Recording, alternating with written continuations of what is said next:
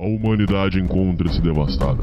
Após anos de afeminação do homem, feminismo e vitimismo, os últimos neandertais resistem em suas cavernas. Muito bem, Vilma. Onde é que está? Onde está o quê, Fred? Meu chapéu do clube. Tem uma reunião esta noite na Leal Irmandade dos Búfalos. Está começando Sociedade Primitiva com Hernani Carreira.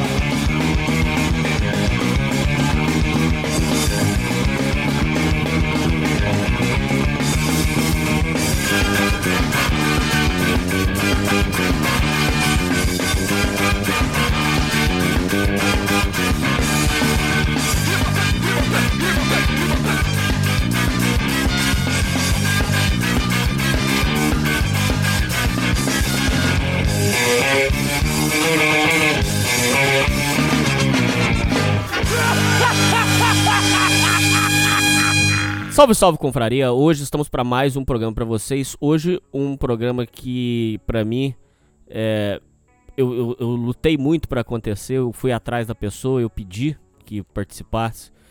Um ouvinte surgiu contando histórias absurdas, assim, usando o bordão totalmente bestiais envolvendo o irmão dele e envolvendo família. E além disso, também ele vem contar sobre um momento muito delicado da vida dele e sobre as histórias desse desse grande personagem aí do mundo. Sociedade Primitiva faz muito isso.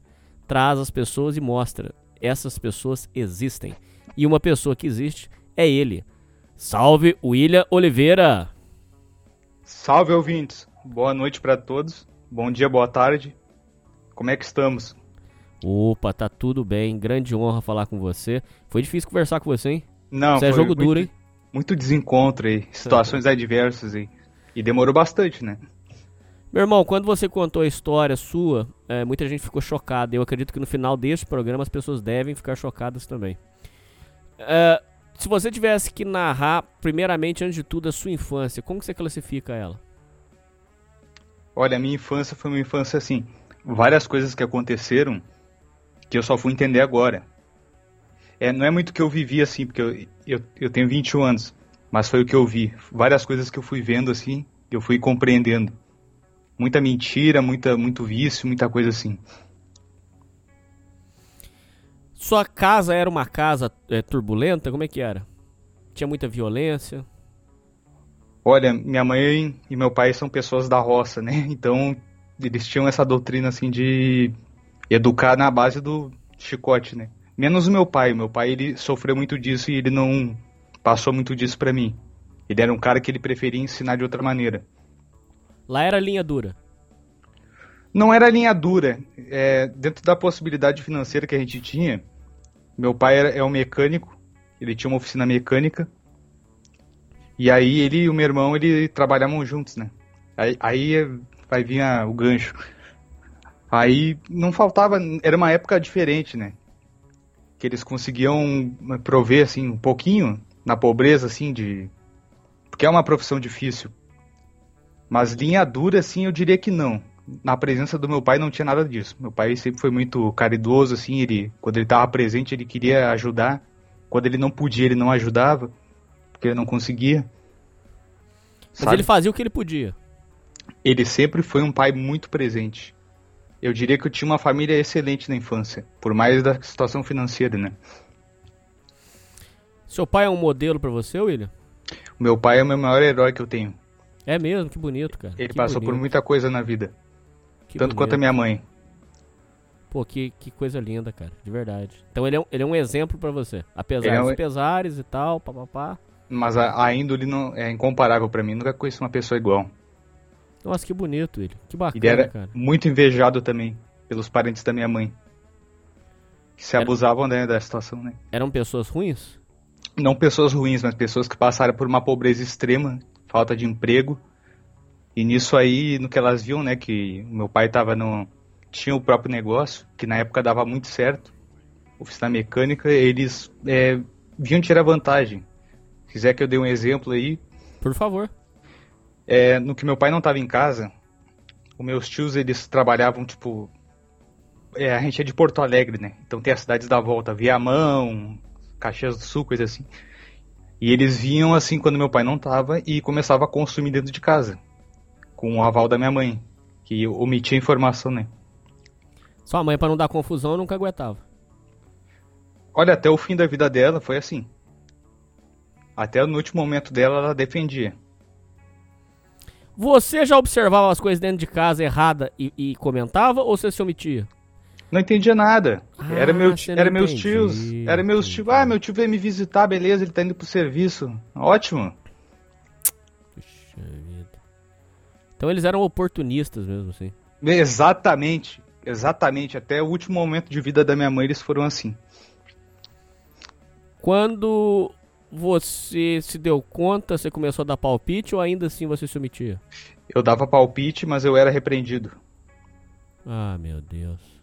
Era Pela como se a sua mãe. opinião não tivesse valor. Mas assim, a história tá só começando agora. Tem Foda. coisa aí que vai ficar cabulosa já. Bom, então você nasceu num lar que, apesar das dificuldades, não faltou amor, graças a Deus. E você tinha seu pai como exemplo. Seu pai é, acabava sendo é, é, infernizado por esse, por esse lado ruim da família sua. E aí, o que, que foi acontecendo, meu irmão? O que foi acontecendo, o que foi infernizado, durou anos. Até, sei lá, da época que eu não era nem nascido. Eu sou o irmão mais novo, né?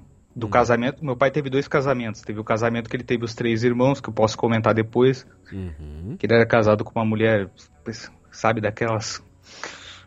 E o casamento que ele teve depois que ele se separou dessa mulher, que foi o casamento com a minha mãe, que só teve eu e o meu outro irmão, que é mais velho que eu. Eu sou o caçula, assim. Fez a forma e jogou fora. Como assim que você fala? Não, porque eu sou o último, né? Ah! Entendi. Você fechou a fábrica. Fechei a fábrica do meu pai. É, tudo bem. Beleza. É, nesse, ne- nessa situação, é, vocês viviam assim, apesar das dificuldades, vocês viviam bem? Não chegou a passar dificuldade real, assim? Já muito. Teve épocas na oficina do meu pai que o negócio não. Ficava mais de uma semana sem aparecer um serviço. Ah, meu Deus. Época dos carros a álcool, assim, porque carro a álcool dava muito defeito. Então sempre tinha um socorro, alguma coisa pra fazer. Entendi. E aí, meu irmão, o que foi acontecendo na sua vida? Seu irmão deslanchou, né? Pelo que você fala. Não, ele. É que é o seguinte, eu já vou adiantando. Eu ia falar isso mais pro final. Só que são três homens na família com a mesma personalidade. Eu, o meu irmão e meu pai. Então, sabe? São meio difícil. É, de lidar assim, a personalidade é a mesma. Hum. E isso você considera um ruim? Olha, eu acho que se todo mundo se mobilizasse, chegasse, eu cheguei numa conclusão muito boa, que se todo mundo se juntasse junto, essa parte eu quero chegar depois, porque foi uma epifania que meu irmão teve e foi tirada dele por um pastor de igreja. Se todo mundo se juntasse, fizesse um, um negócio próprio, cara, a gente ia se dar muito bem, porque todo É mundo tem a mesmo? mesma habilidade, mesma habilidade, mesma habilidade de comunicação. O meu pai, ele é, ele, ele é melhor que nós, se juntar É? nós dois. Ele é um cara que ele sai na rua e faz dinheiro, falando. E aí po- poderia ter dado muito certo. Só que meu irmão estragou tudo, futuramente, anos depois, mais de 20 anos depois. Que é o ponto que nós vamos chegar aqui da, da- dessa, desse, desse- que vai culminar na tragédia. Vamos colocar assim. Sim.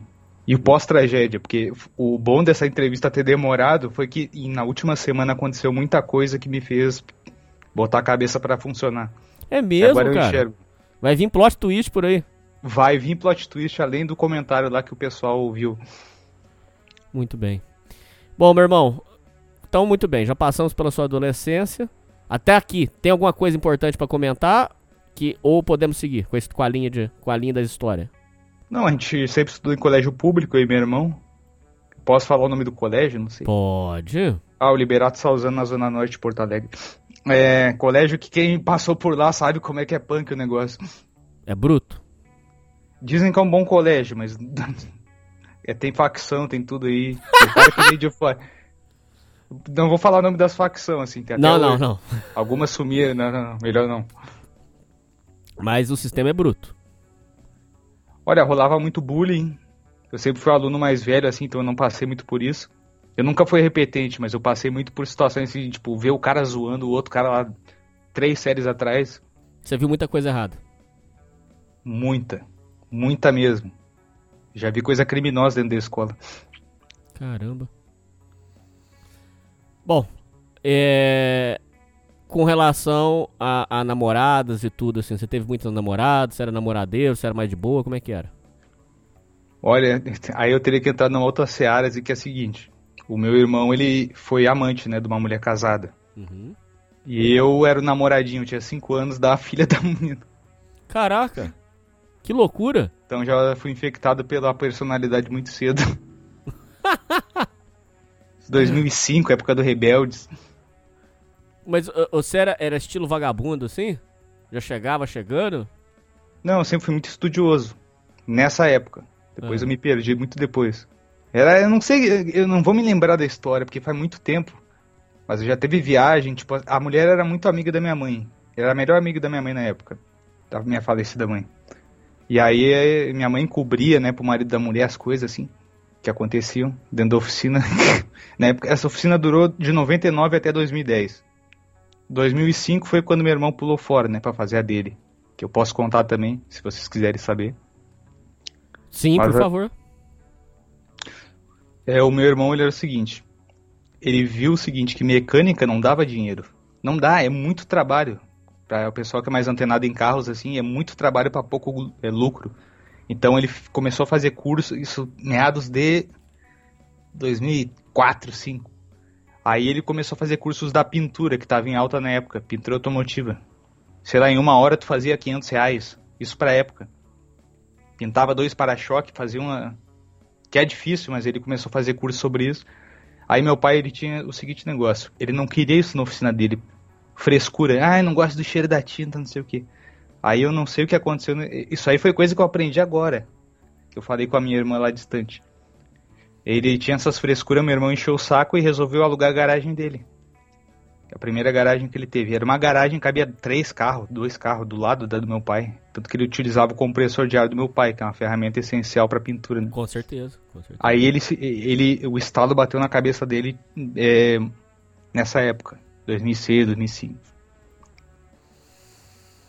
Bom, até aqui as coisas estavam. Não estavam perfeitas, mas estavam ok.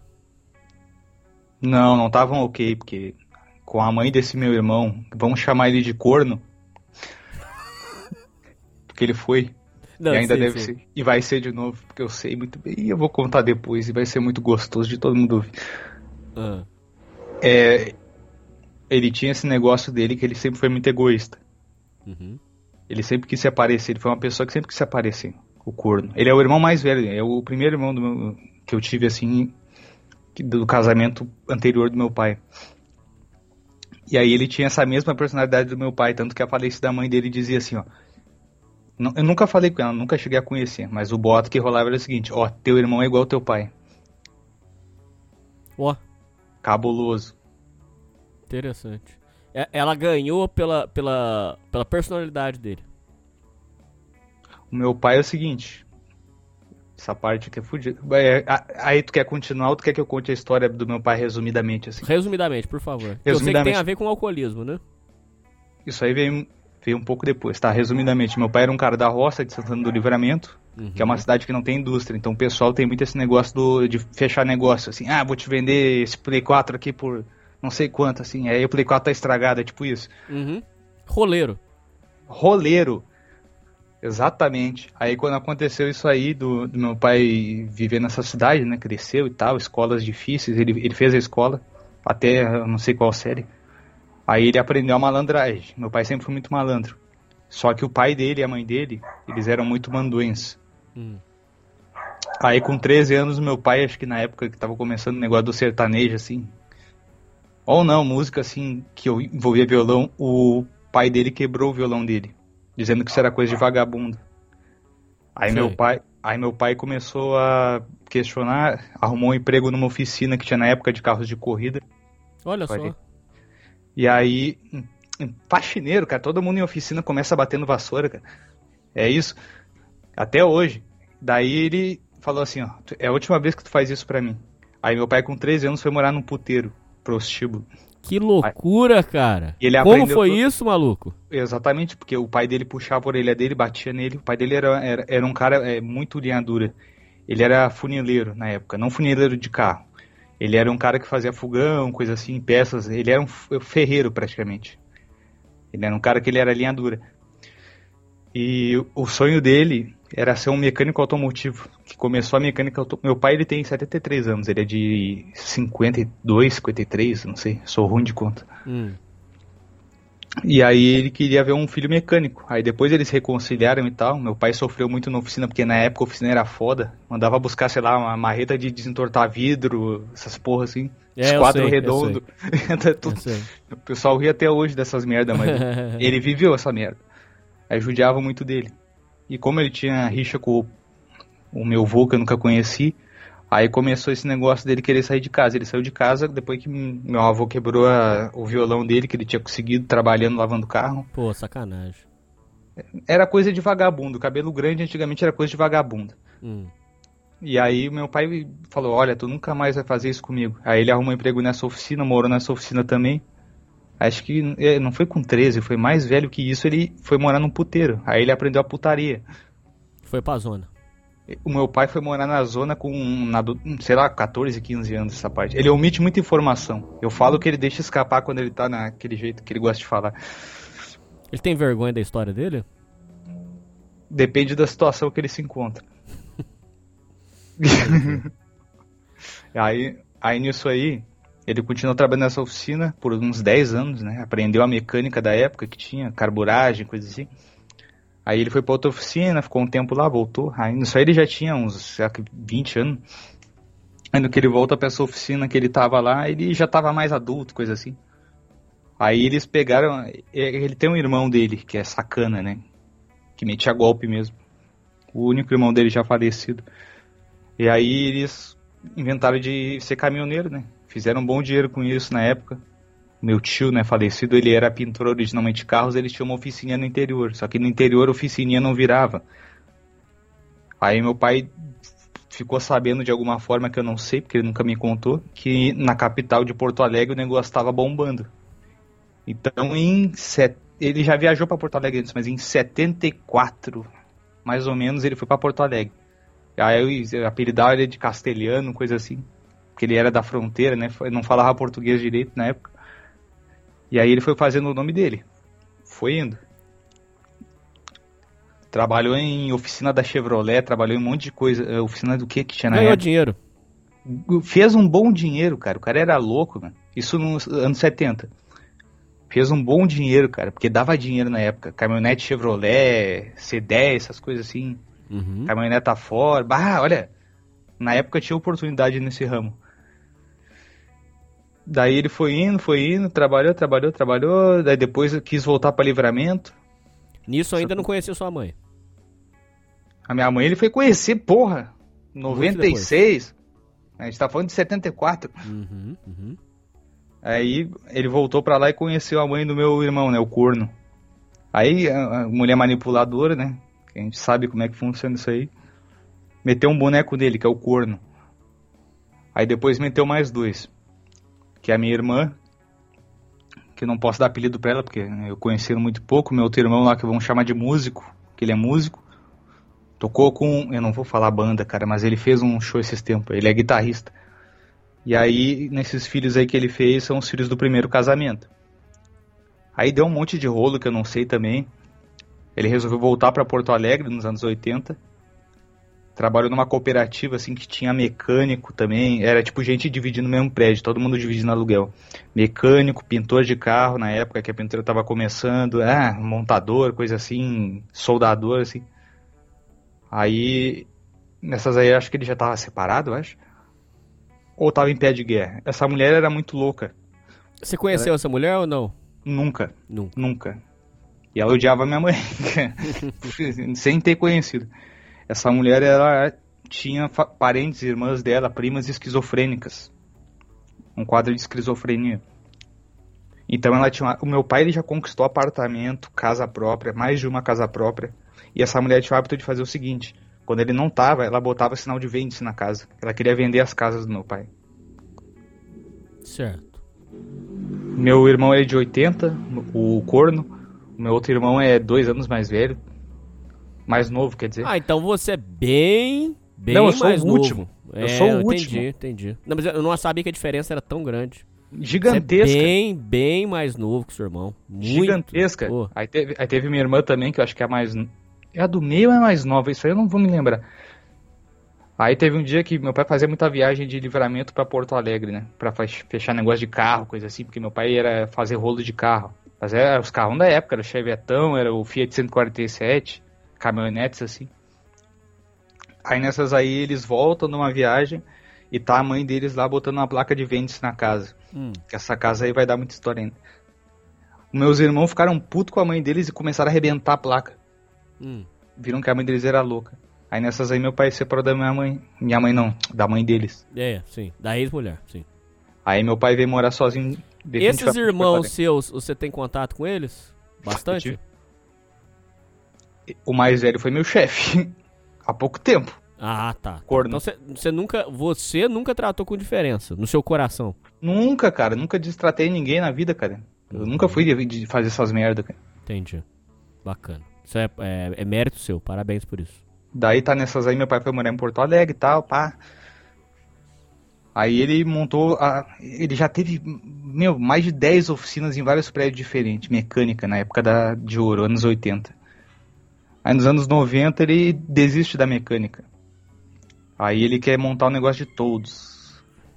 Ele começa a trabalhar numa empresa de todo, como mecânico. Mecânico das combis, coisas assim. Aí foi aí que ele conheceu minha mãe. Que minha mãe era secretária de lá. Uhum.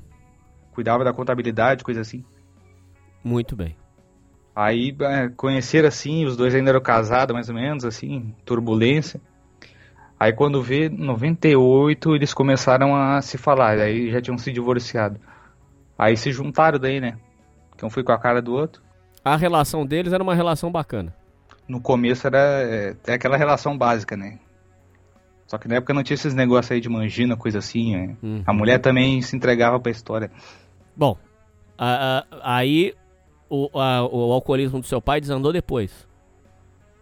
Não, ele bebia desde a época que ele foi pro puteiro, né? Da adolescência. Ah, tá, tá. E já E ficou era, mais de e um era um caso muito grave.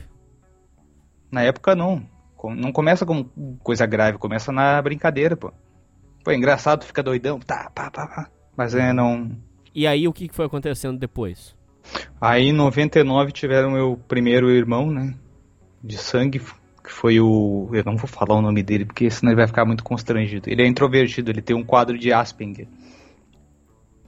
Ah, o seu irmão é Asperger. Eu, eu autodiagnostiquei, porque ele estudou em escola especial, lá por 2005. É eu e esse meu irmão com Asperger, que é do casamento do meu pai com a minha mãe. Ele já tava divorciado. Tanto que pagava pensão já, todo, todo esse rolo aí. Entendi. Esse, esse irmão, ele é, é gente boa? É, é bacana a sua relação com ele? Claro, porra, ele fica no computador aqui zoando e eu fico dormindo na cama aqui, Ah, meu. Deus. olhando live. A gente até olhou a live ontem lá do filme lá que explode a cabeça. A gente super de Entendi. boca, né? Ele não Entendi. tem maldade, esse que é o problema dele, ele não tem a malícia. Ele não, não enxerga a maldade. Entendi. Então, só recapitulando pros ouvintes. Um é o irmão mais velho, que... Três irmãos do mesmo casamento, Isso. que era do meu pai, o primeiro dele. E, da- e do segundo casamento vem você e o, e o seu irmão que tem Asperger, que você suspeita que você também tem. Eu não, porra. Você Sou não acha que você racional tem? demais. Não, não. Não. Eu sempre tive nessa iniciativa de fazer as coisas, né? Eu Ah, sempre socializei bem. Entendi, entendi. Muito bem, meu irmão. Chegamos agora, entendemos um pouco da sua história. O seu pai continuou com a sua mãe ou separaram? Nunca separaram. Porque minha mãe morreu, né? Então, Entendi, entendi. É, então eles ficaram juntos até o final. Até o final, de 96 que eles começaram a sair até agora, 2023, ali, que minha mãe morreu uma semana. Ah, uma coisa só que ficou faltando você falar, a sua relação com eles, é, você falou que você via seu pai um herói e tudo, mas a relação em si, dentro de casa, era tranquilo ou tinha muito arranca-rabo? Muito arranca-rabo. É. Muita discordância. Sempre. Principalmente quando eu fiquei mais velho. Porque você era rebelde ou porque eles te provocavam? Um pouco dos dois, olha. Olha o seguinte, aulas aqui no, em Porto Alegre funcionam da seguinte maneira. Quinta-feira tu sai mais cedo. Se eu tenho um troquinho sobrando da passagem que eu andei a pé e eu quero ir numa lan house, saber o que que é o PlayStation 4, eu acho que tu não tem direito de me xingar. Eu não tô usando droga. Uhum. E eles eram assim. Tá demorando, não sei o quê. Dar uma volta com os amigos, eles eram tipo assim. Eles queriam coordenar muito cara. E depois vem a parte da exploração que eu quero contar também. Financeira. Ah, tá. Entendi, entendi. Então va- va- vamos explorar eh, mais essas questões. Então agora, vamos voltar pro, pros anos 2000, voltar na cronologia. O desenvolvimento do seu irmão, que o seu irmão se tornou, um, podemos dizer, e você me corrige se estiver errado, ele se tornou um empresário de sucesso. Muito potencial de sucesso, porém muito endividado porque fazia muita decisão errada. A empresa era gigantesca, tinha mais de 10 funcionários. Uhum. Pra, firma, né? Porque a empresa não pode estar o dono envolvido assim diretamente, mas era uma firma de pintura assim muito grande, na qual eu me Certo. formei pintor. E aí, o, o- como, é que, como é que foi caminhando a empresa dele? Olha, começou com ele quando ele se formou no colégio, em 99, que ele tinha 18 anos. Uhum. Aí ele, aí meu pai parou com o negócio de todos, assim. Ele e minha mãe pararam. Porque daí meu pai trocou um carro que ele tinha um Voyage, trocou numa oficina completa, num ponto de oficina. Porque ele queria ajudar o meu irmão, né? Pô, o cara ali não sabe fazer nada. Quer dizer, já, ele já brincava de mecânica desde pequeno. Então ele tinha muito potencial. E aí foi indo, né? Só mecânica, só mecânica. Isso 99, eu nasci em 2001. Aí o cara sempre foi muito legal com nós na infância, coisa assim, trabalhava de mecânica, morava na oficina e tal, porque queria morar sozinho.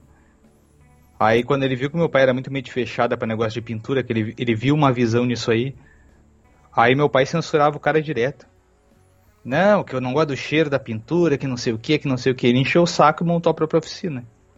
Que foi melhor. Porque aí ele, ele foi puxar o. Ele foi criar a história dele, né? Isso aí Ele eu acho criou- que foi melhor mesmo. Ele criou a história dele. Ele alugou uma garagem que era ao lado da oficina mecânica, uma garagem, três carros, igual eu falei. E aí ele começou a pegar os clientes do meu pai que queriam pintar um carro, que não sei o que, que não sei o que.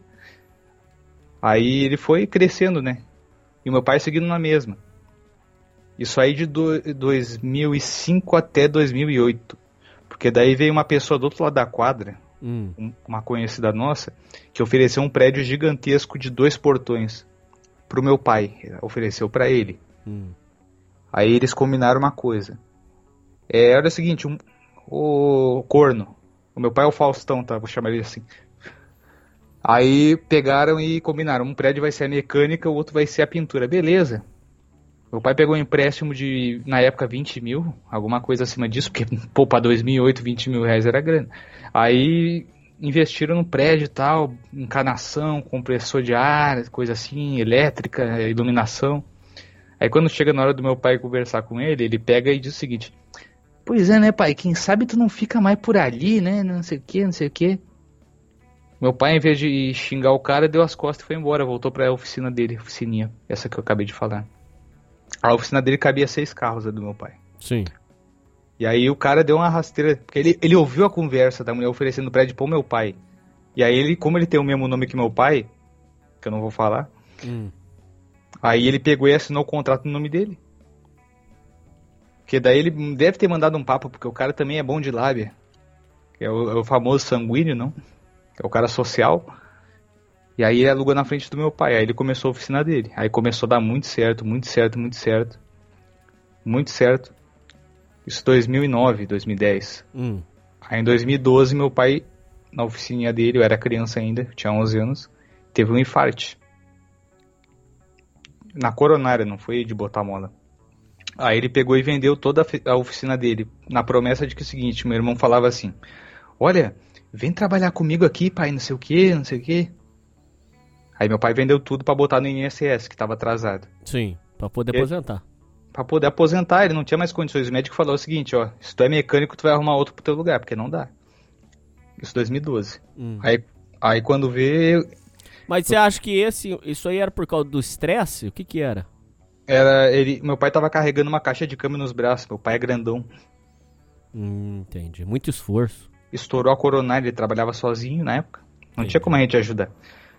Aí, ah, vamos trabalhar junto, pai, não sei o que, fica aqui na minha oficina, que é o prédiozão que eu acabei de falar. Resumidamente, ele bota meu pai na vassoura, dá 200 reais por semana pro cara, fica de brincadeira com os funcionários e meu pai fica na merda. Aí meu pai começa. Isso aí, você achou que ele foi. cuzão com o seu pai? Você achou que ele foi. Porque ele, ele, ele não quis dar um trampo mais suave? Não foi, isso, não foi essa a intenção ou não? Você acha que ele fez mal pro seu pai? Podia ter dado um trampo suave que nem esse, mas pagando melhor, né? Pra ajudar em casa. Ah, 200 conto não dá, entendi. 200 conto em 2013, 14, porra. Isso aí já não era merda nenhuma. Por semana. Mas a gente alugava um apartamento na época. É, basicamente ele pagou um salário mínimo.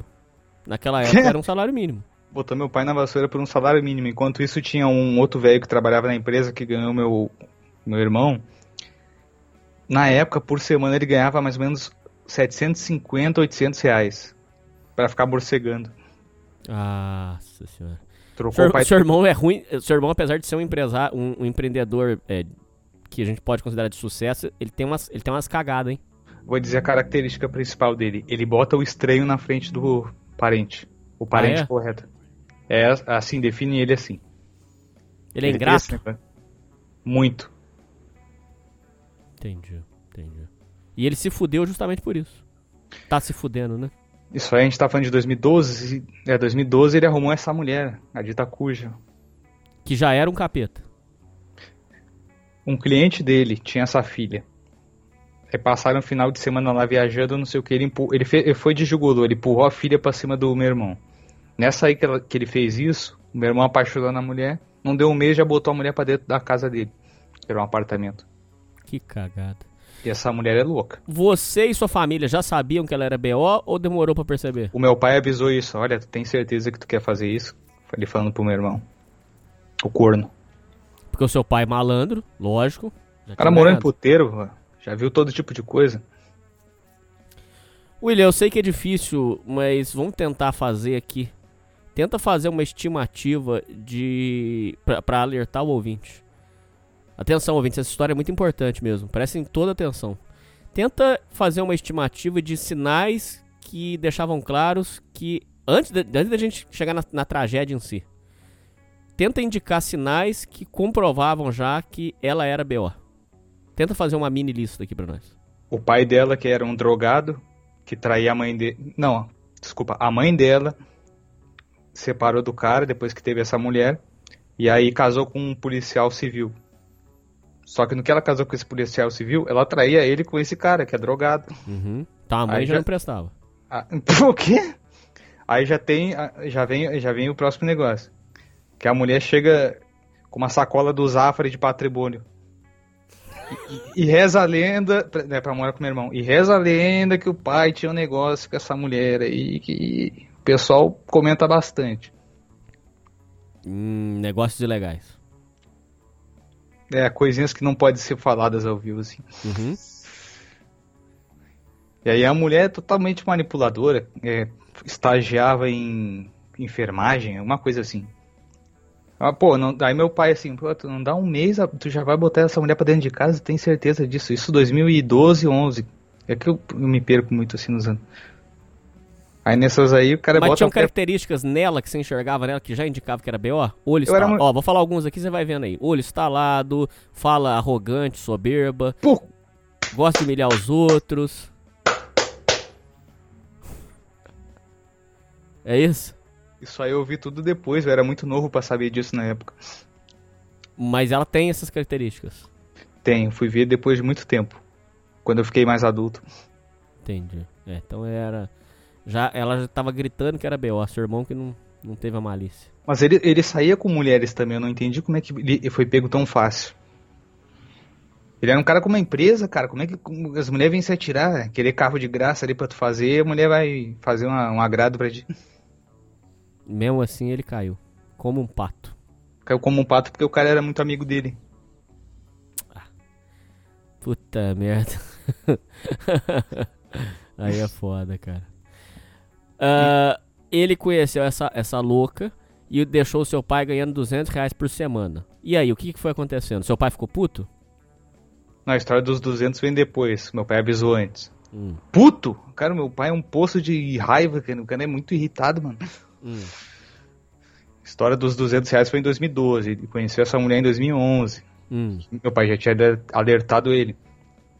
Aí não deu, por três meses, a mulher já tomou um boneco do meu irmão. Ah, meu Deus.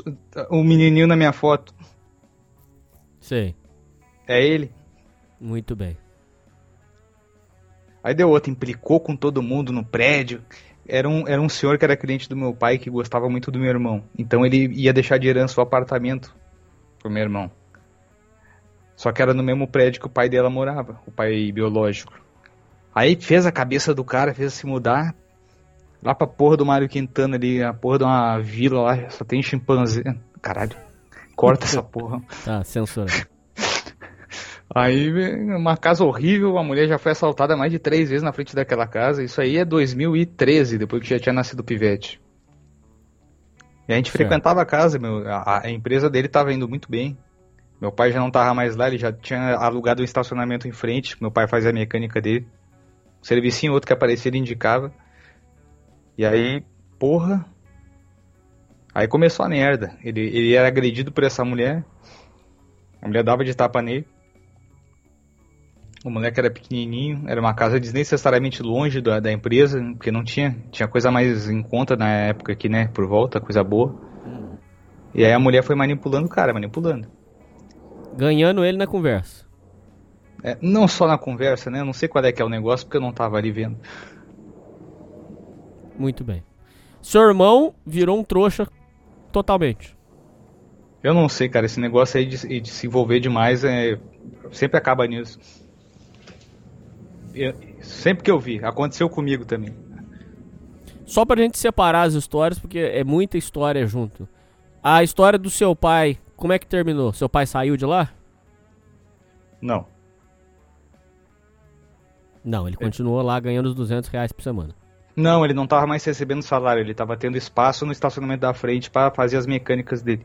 Ah, ele voltou a trabalhar. Mas ele não podia. Mas eu não sei, cara, é milagre, o cara simplesmente ficou forte de novo. Era uma lesão de coronária. É. Mas não pode, né? Poder não pode, mas tá conseguindo até hoje. Com 73 anos. Muito bem. O seu pai, então, ficou com espaço lá. E aí, o que foi acontecendo com o seu irmão? E onde que entra você na história?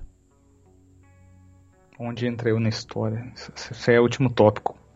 Tem três aqui que eu tô pensando, olha só. Ele seguiu nessa mesma meu irmão durante anos e anos, a mulher batendo nele, coisa assim, ele não revidando. Depois tem uma Maria da Penha que eu quero falar depois ali, duas.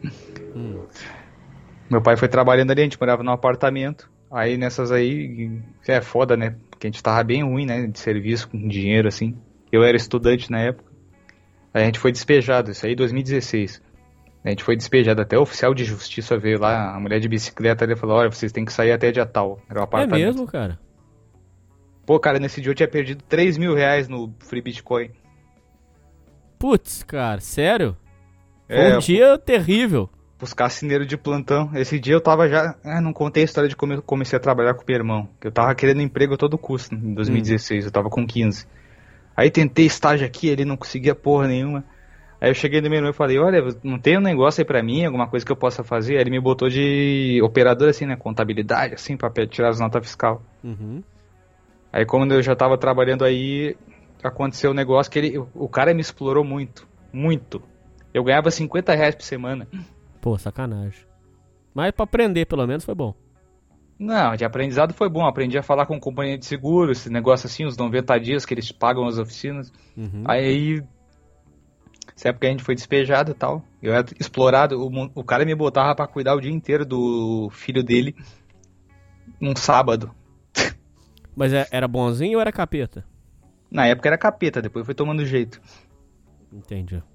Aí, ne- nesse mesmo dia, tá- tinha o Free Bitcoin, que era um site assim que tu assistia os anúncios lá, que dava na tela e tu ganhava umas moedinhas de merda. Aí eles botavam, implementaram nesse ano um sistema de roleta, que tu ia apostando. Aí eu- Puta merda. A- Aí começou assim, eu- eu fui perdendo, perdendo, perdendo. Eu, já, eu tava desde 2015 acumulando né, os free bitcoins que tinha. Bitcoin não valia porra nenhuma na época, era 600 dólares, eu acho. Aí quando veio, eu fui acumulando, acumulando. Aí eu pensei assim, Ah, vamos apostar nesse sistema novo. E eu sabia que depois de quatro jogadas, a, a quinta jogada tinha muita chance alta de dar certo. Hum. Aí eu fiquei a manhã inteira cuidando do moleque e apostando ali. Então, além de eu estar cuidando de criança, eu perdi depois tudo, perdi metade da banca. Era mais ou menos na época seria 3 mil reais. Pô, pra um moleque de 16, de Tá é, louco, 15 anos. cara? Tá louco, o cara faz o inferno, mano. Aí eu já fiquei puto. Ah. Aí cuidando de criança também, não sei o quê. Aí no mesmo dia vem um oficial de justiça com ordem de despejo do apartamento que a gente morava. Aí, ó, meu Deus do céu, cara. É pra, é pra fuder o cu do palhaço. Ô, sua vida é muito louca, né, cara? Quando você faz uma alta análise da sua vida, você- você considera que sua vida é muito louca ou não? Eu não entendo ela ainda. Ainda não, né? A ficha Não, vai ainda. cair ainda. Tá caindo agora, né? É. Aí minha mãe tinha um, um bar na época. Ela já teve um bar de sushi com meus tios, né? 2012 até 2014, assim. Isso aí foi em 2016. Aí depois a minha mãe seguiu lá com o meu irmão, que fazia as entregas, e ela fazia quentinha, né? Prato feito, assim, coisa assim. E aí tava o meu irmão almoçando lá. Eu fui levar o moleque lá. Aí foi num sábado isso aí tudo. assim. Aí eu fui falar, minha mãe, olha é o seguinte, chegou essa ordem de despejo aqui e tal. Tem que dar um jeito. Semana que vem, eu tava com 15, né? Daí na semana que vem a gente foi morar nesse estacionamento lá que tinha uma casinha. Que meu irmão arrumou pra nós, que era uma casinha lá que tinha. Tipo, uma casa de uma pessoa, assim, e eu dormia no sofá. Eu sempre gostei de dormir no sofá. E no quarto dormia minha mãe, meu pai e meu irmão. Aí foi uma época de bosta, né? Ganhando uma miséria do caralho. 2016 até 2018. É. Emprego era uma bosta. Ganhava Mas você considera que foi importante? É importante pra não tomar mais volta, né? É, porque muito aprendizado você deve ter tirado dessa época. Ah, na época, porra, uma coisa que me irritava bastante era o seguinte, eu juntava um dinheirinho ali e tomavam da minha mão. Isso é muito importante pra história. Pra pagar a conta. Eu trabalhava praticamente de graça, não era muito que eu ganhava. Bom, ah, aí começou a parceria sua com o seu irmão. Apesar dele pagar pouco, pagava alguma coisa e você se ocupava e ganhava um dinheiro.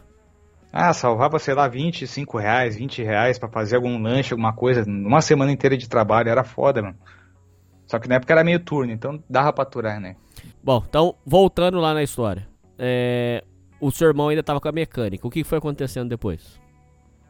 É, a época, sim, ele pegou, começou a se irritar com meu pai e quis abrir o negócio dele de pintura, porque meu pai não admitia pintura. Meu pai sempre foi cabeça dura com essas coisas. Hum. Aí ele abriu o negócio dele, começou deslanchar Mas sem largar o outro negócio. Ele vinha ajudar a vez e outra com alguma dificuldade que meu pai tava tendo, assim. Carregar um motor, alguma coisa, assim, na girafa. Só que o negócio dele começou a crescer, assim, que tava vindo muito serviço. Ele tava alugando estacionamento da frente, lá da garagenzinha dele, pra botar os carros que iam ter que ser feito. Então ele precisava de um prédio maior. Então foi aí que ele alugou esse prédio de dois, sabe? Que ele meteu a volta no meu pai. Você considera que o, o seu irmão começou a entrar muita grana agora, nesse período? Sim, ele alugou um apartamento, parou de morar dentro de oficina. Ele morava na oficina mecânica e tava com a oficina nova dele, na garagenzinha. Aí você começou Certo. a trabalhar com o seu irmão, seu irmão entrou pro ramo da pintura e aí? Eu comecei a trabalhar com ele com 15 anos. Nessa época que ele começou na pintura eu tinha 4 anos. Ah, Aí eu comecei com 15 anos, queria porque queria um emprego, daí o cara me arrumou pra botar na vassoura, atender coisa assim. É, é, todo mundo na oficina começa na vassoura, é, importante. pra aprender. Aí eu comecei a trabalhar com ele, depois ele me aumentou pra 100 reais. Eu parei de estudar com 15 anos pra me Nossa, dedicar. É, fazer o EJA esse ano, já tô arquitetando mais ou menos como é que vai ser feito isso. por favor. Aí quando vê, trabalhei com ele de 2016 até 2018, que daí ele botou um cara lá muito chato, fanático evangélico, Uhum. e, e o cara ficava muito enchendo o meu saco assim.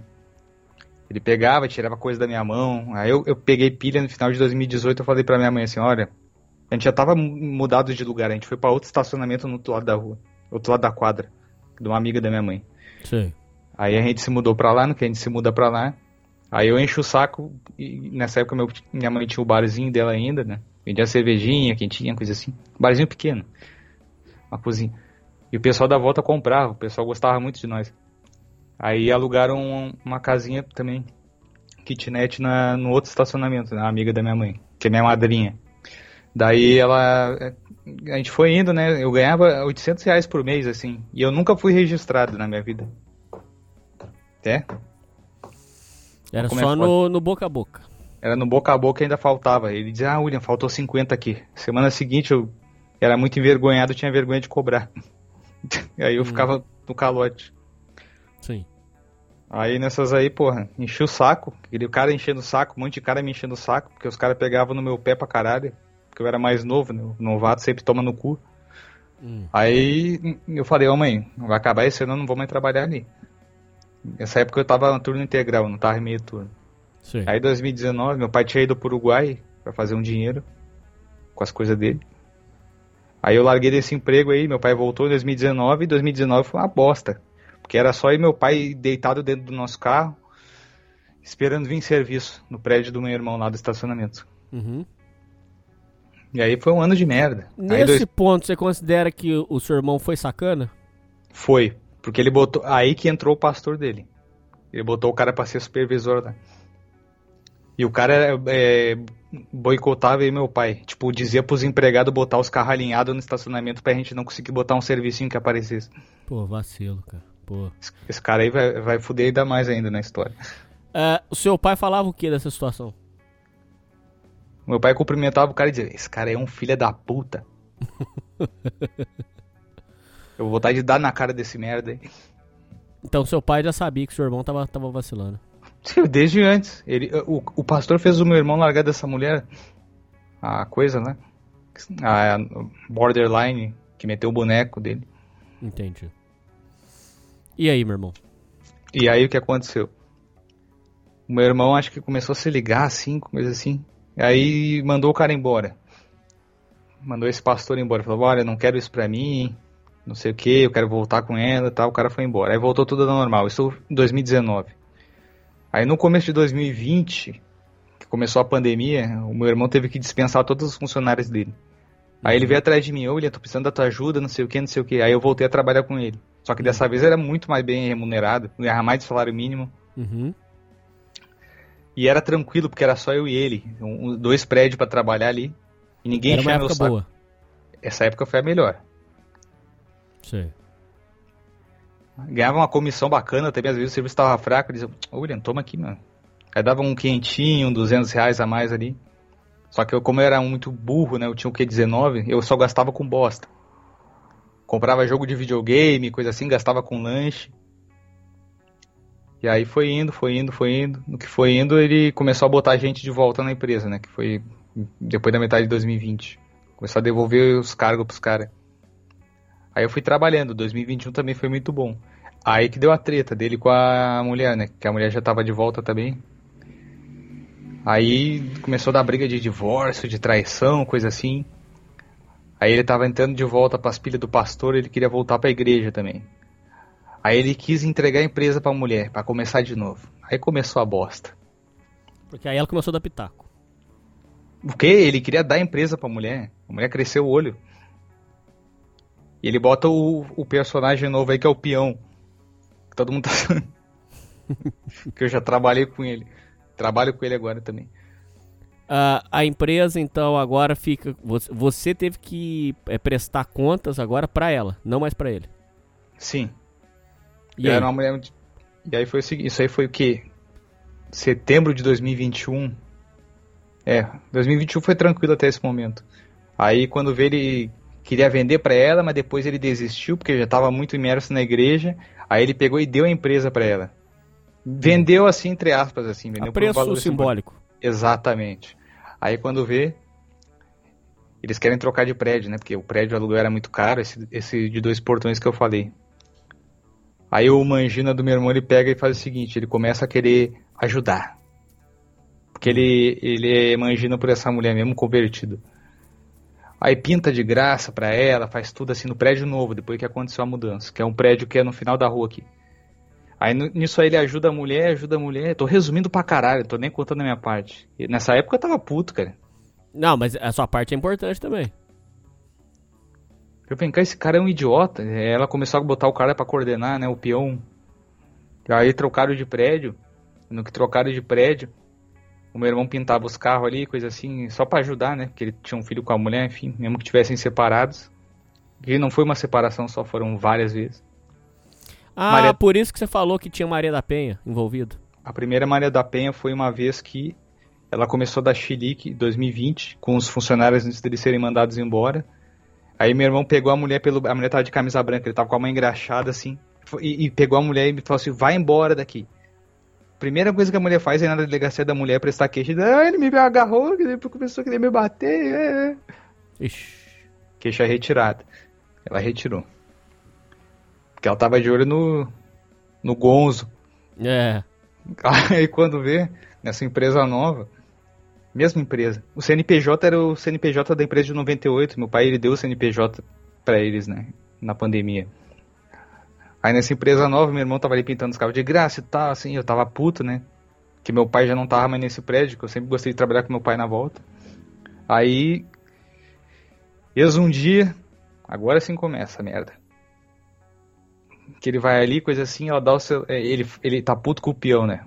Porque o peão era, é, é, tava meio que de gerente. Aí ela dá o celular na mão do, do, do meu irmão, assim, e ele lê a mensagem. Ai, nossa, a noite anterior foi maravilhosa. O cara estourou, velho. Ai, ai, ai. O meu irmão quebrou o pau naquela porra ali, do, do prédio novo. Quem tava comendo ela era o peão? Já! E ele não sabia. Mas só uma pergunta: se eles não tinham mais nada juntos, ele ficou puto porque ele ainda tinha sentimentos por ela. Sim, exatamente isso. Hum. Ele tava longe, mas tava cuidando, entendeu? Puta merda. Aí pegou, quebrou pau, ele pegou, atirou o telefone no chão, falou, ah, tu é muito baixo. Ele tava crente já. Daí ele não falava mais palavrão. Ah, tu é muito baixo, como é que tu me fala um negócio desse? Aí pegou o vaso do escritório que a mulher montou ali, com o dinheiro dele, tocou na parede. Aí chega minha mãe nessa hora também, assim, coincidências, né? Tá, é o seguinte, tu não acredita no que essa puta fez aqui, Adriana, que é o nome da minha mãe. Aí, porra, te acalma, não sei o que, vai descansar em casa, deixa que eu resolvo, não sei o que. Aí nesses negócios dele quebrar o pau ali, dele arrebentar a coisa, assim, ele queria demitir aquele cara, por isso que a mulher armou esse esquema. Porque ele, a empresa ainda tava no nome dele. Uhum.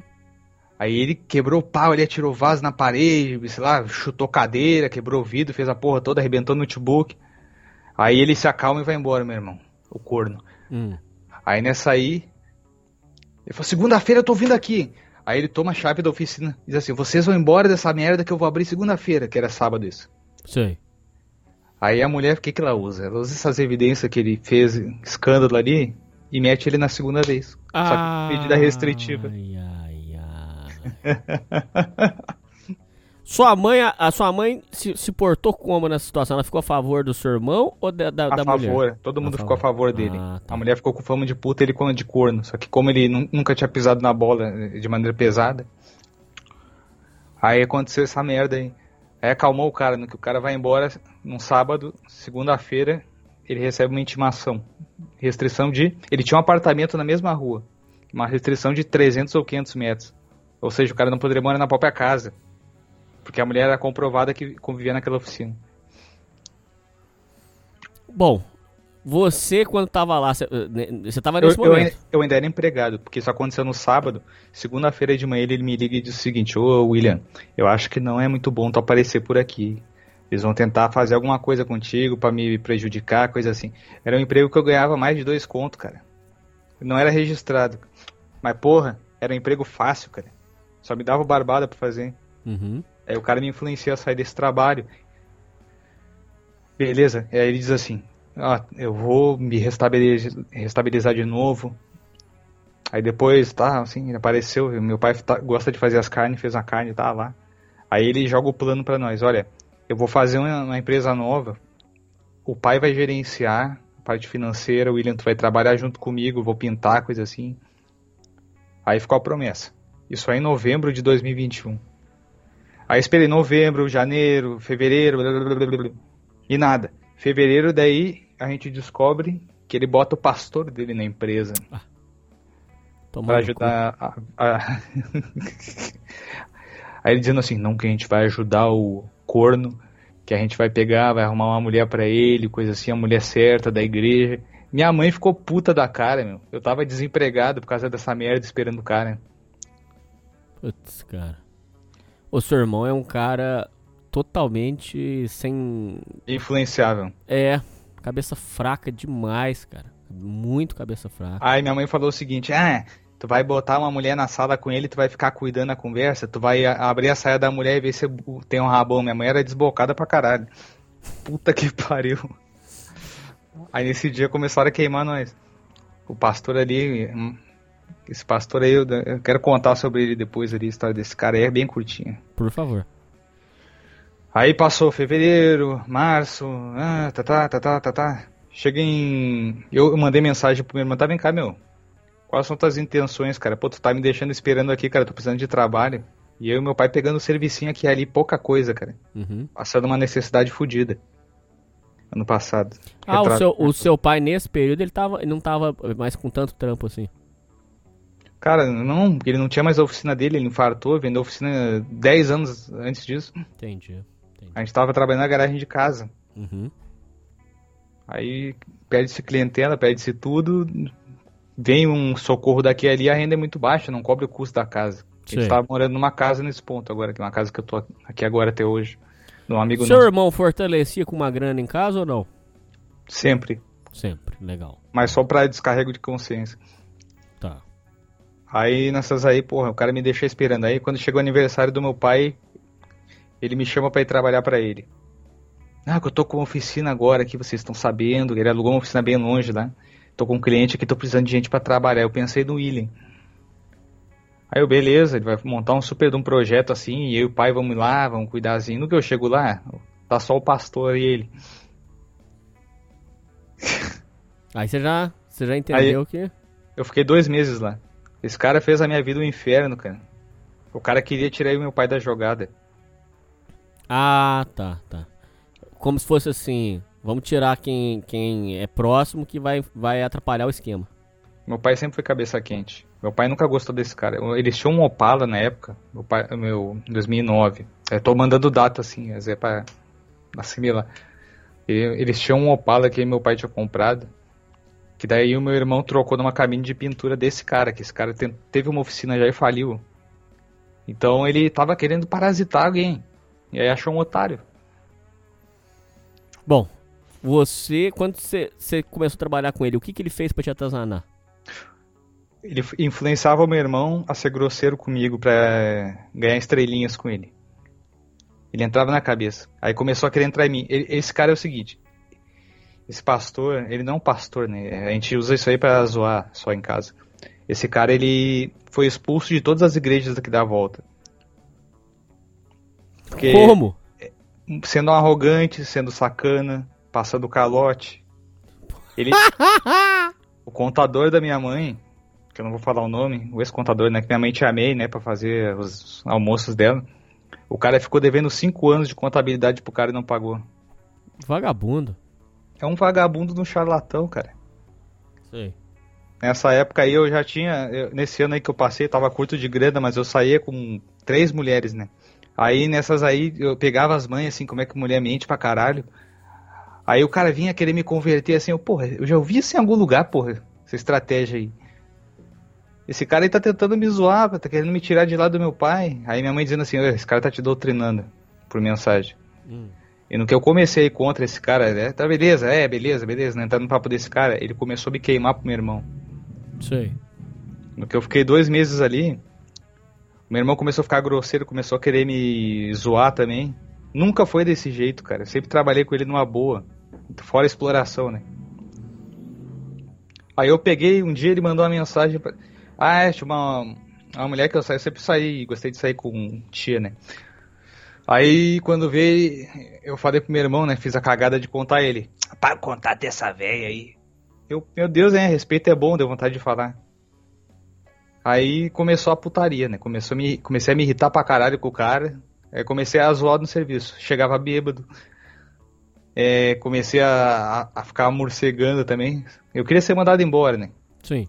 Aí ele me mandou uma mensagem seguinte: "Ô, William, tem que pegar e deixar ser ajudado, não sei o que, pá, assim, me ofendendo, tá achando que eu sou palhaço e tal, assim. Fica um dia em casa e pensa se tu quer voltar. Nunca mais falei com ele até o final desse ano. Quando É mesmo, cara? cena. Caramba. Você cortou ele. Eu cortei ele, porque ele queria me converter, cara. O cara entrou numa, de, de tal maneira, meu, que o cara enlouqueceu da cabeça, velho. Enlouqueceu. É tipo, um cara, tem evangélico que é gente finíssima. Esse cara, contador da minha mãe, ele é um evangélico. Só que o cara toma a cervejinha dele, não fica enchendo teu saco. Vai tentar falar contigo numa boa, se tu não aceitar, beleza. Ele não vai ficar tentando te queimar dentro do teu trabalho. Igual esse pastor fudido aí. É, eu já conheci muito crente que não vale nada. Isso é real mesmo. É que meu pai fala assim: tem os crentes que são os otários e tem os crentes que são os malandros. É. E hum. tem uns que são ruins mesmo de coração, viu, cara? Esse cara aí, os filhos do cara saíram de casa, mano. Esse aí é o pastor. É, quer dizer. Mas um cara, um, é pra você ficar suspeito, né? É um cara que não tem nada a ver com a história, o que, que ele tem que se meter? Não, que eu tô ajudando teu irmão, eu quero te ajudar também. O cara falando bem assim. Vai Todo o... dos seus filhos, ou vagabundo? Ah, vai a puta que pariu. O cara com 60 e poucos anos na cara querendo pagar de filósofo, o cara só filosofando. Aí eles implicavam muito lá na, nessa empresa nova do meu irmão, assim. E, nunca meu irmão foi assim. Eu, o cara sempre trabalhava com uma musiquinha, fonezinho, pá, pá, pá, me concentrar melhor, ficar assim. Aí o cara começou a queimar que eu tava de fone de ouvido. Ah, William, tu tem que ouvir mais as conversas que tem aqui na volta. Aí teve ai, dia ai, tal ai, que eu tirei assim, beleza, vamos ouvir as grandes conversas? Aí a Michelle separou do Bolsonaro, uma música de igreja, coisa assim. Ah, vai tomar no cu, mano. Prefiro ir embora dessa bosta, cara. E aconteceu de não, não muito diferente. Bom, você se chateou, Com certeza. que não ia voltar mais. O que, que foi acontecendo nesse período? Nesse período, isso aí foi em outubro do ano passado. Nesse período eu voltei a trabalhar aqui junto com meu pai, que eu sempre gostei. A gente pegou um bons servicinhos assim. Que minha mãe falou assim: Olha, tu não vai precisar mais voltar. Tem o carro da fulana para fazer, que tá marcado, agendado. Tem o carro da outra para fazer. Mecânica, sim, e serviço de pintura também. Aí, ah, quer saber? Eu não vou mais voltar pra essa bosta mesmo. O salário também era uma merda, cara. O cara tava ali pagando 1.600 conto em, em, tempo de experiência. Serviço de pintura é fodido, é que nem lavar carro, cara. Uhum. Eu sei que tu já comentou num programa que tu trabalhou com isso. Sim. Sabe que é foda. Sim. Aí, aí nessas aí, porra, passa outubro, passa novembro, tá? Dezembro. Aí dezembro minha mãe resolve ficar doente, ela já tava bem mar. E o cara falando merda da minha família, dizendo que a minha família queria me manipular pra tomar meu dinheiro, que não deixa de ser verdade. Mas o cara tava usando o negócio para entrar na minha cabeça, assim. Aí o que, que a gente descobre no final de dezembro? Que a gente resolve internar minha mãe. Minha mãe tava muito mal de cama. Aí ela tava deitada assim, não conseguia levantar, não conseguia comer direito, o que tava pra ela comer ela vomitava. E aí um dia meu pai, no final do ano, foi final do ano, convenceu ela a ir pro UPA. Ela não queria. Meu pai pegou a ficha quando ele ouviu o seguinte. Ele falou com ela, não, eu vou te levar de qualquer jeito, não sei o que, não sei o que, tu não tá legal, tu não tá conseguindo comer, não tá conseguindo falar direito, não tá conseguindo fazer nada. Aí ela, vocês não sabem que o pior está por vir. Aí hum. meu pai pegou, cantou a pedra. Aí internou minha mãe, ficou um tempo no UPA, né? Ela é paciente da Santa Casa, então ela tem tipo um convênio público. Uhum. Ela pega melhores quartos, pegava, né? E aí nessas aí, pô, a gente descobre que minha mãe tava em estágio 4 de câncer. Ah, meu Deus. E minha mãe era transplantada já. Ela teve uma filhinha, uma filhinha, né, minha irmã, que ela perdeu quando eu tinha dois anos, de outro casamento dela. Caramba, William. Que loucura, cara. Estágio 4. Que a pessoa não consegue nem caminhar. A minha mãe quase caiu de cara na, na pia do banheiro tentando fazer as coisas. Sei. E ela se recusava a, a, ir pro médico e mostrar os exames de medicina ali que foram feitos ali pela doutora dela. Sim. Então ela sabia o tempo todo. Ela que não quis contar. Você acha que foi a forma como ela teve de lidar? Fazendo todo mundo sofrer? Eu acho que foi egoísmo. Hum.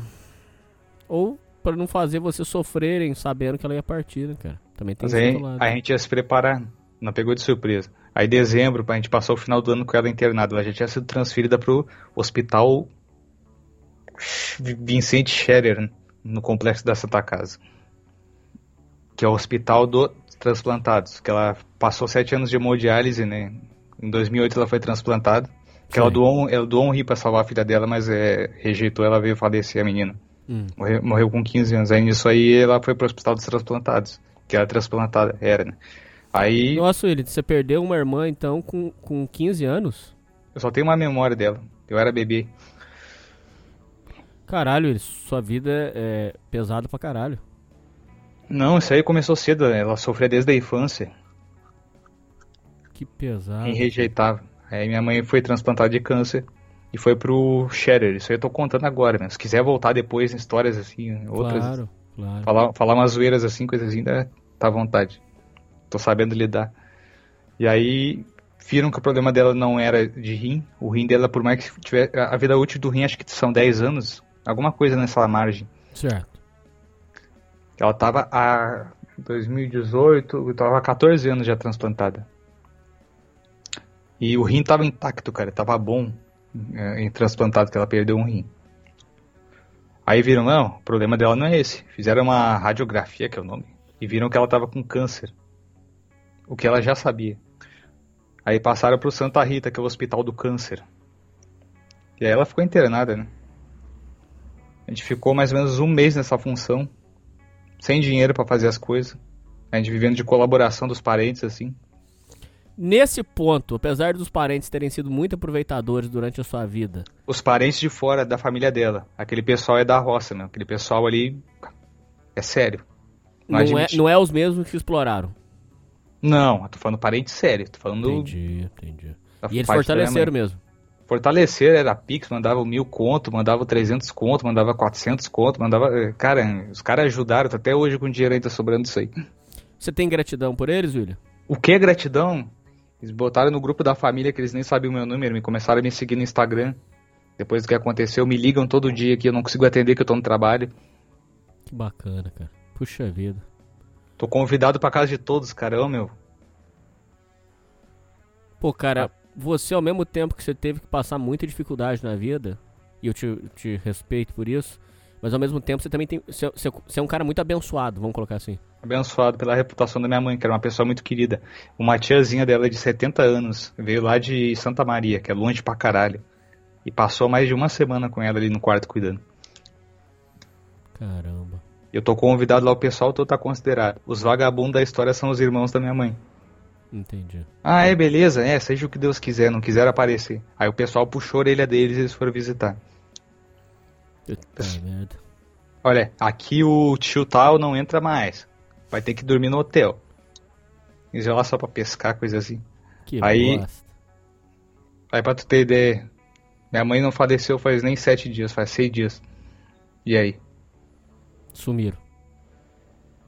Claro que sumiram, foram ali pra marcar presença. Tá até agora o pessoal lá de fora ligando. Aí ela, acho que a cena mais horrorosa da minha vida foi o último dia da minha mãe ali, que ela tava totalmente chapada de. Como é que é o nome? Aquele negócio que eles dão morfina.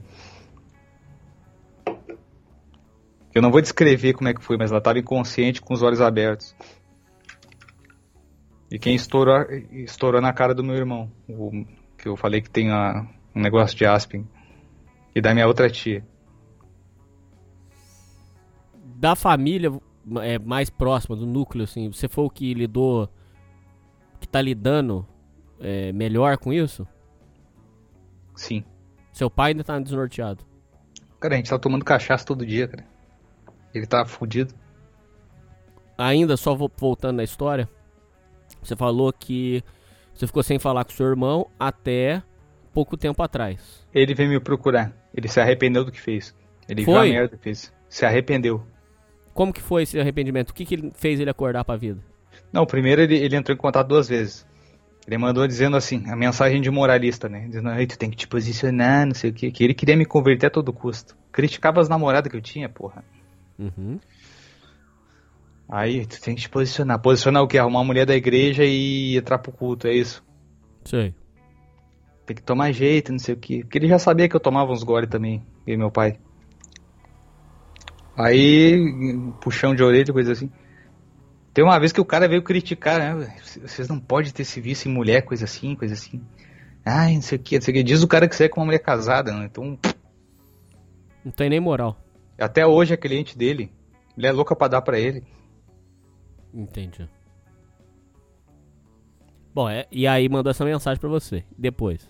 E depois ele mandou uma mensagem dizendo: Ai, que é uma situação difícil. E depois que minha mãe faleceu, cara, isso aí não faz nem uma semana. Aí ele: Ai, que a situação é difícil, não sei o que, vocês têm que se agarrar, coisa assim, adeus, coisa assim, coisa assim. Beleza, cara, eu concordo, mas não dessa maneira. Quem faz a tua igreja é tu, eu penso, eu acho. Aí foi ele o contador da, da minha mãe, o contador de, quando ela tava em vida ainda, foram lá, fizeram prece, coisa assim, coisa. Aí foi bacana, que ele não meteu o pastor na história. Hum, entendi. Aí o, o pastor ele tirou mesmo do, do esquema. Andei sabendo agora por outras fontes que ele mandou o pastor embora. E ele se arrependeu, porque ele perdeu toda a família dele. É, afastou todo mundo. é. Afastou todo mundo. O filho dele não gosta mais dele. Que eu sou o herói do filho dele, né, meu sobrinho. Ah, que legal. Aí ele vem aqui jogar videogame, vinha, né, porque começaram a cortar. Jogava um Play 4 aqui, jogava no computador, jogava alguma coisa assim. Entendi. É, uma coisa que você ainda não falou é que depois que ele afastou a, ex-mulher, é, ela ainda voltou a dar os pitacos dela? Porque você chegou a comentar alguma coisa nesse sentido. Posso acender um? Pode. Só um segundo. Essa parte vai ser pesada.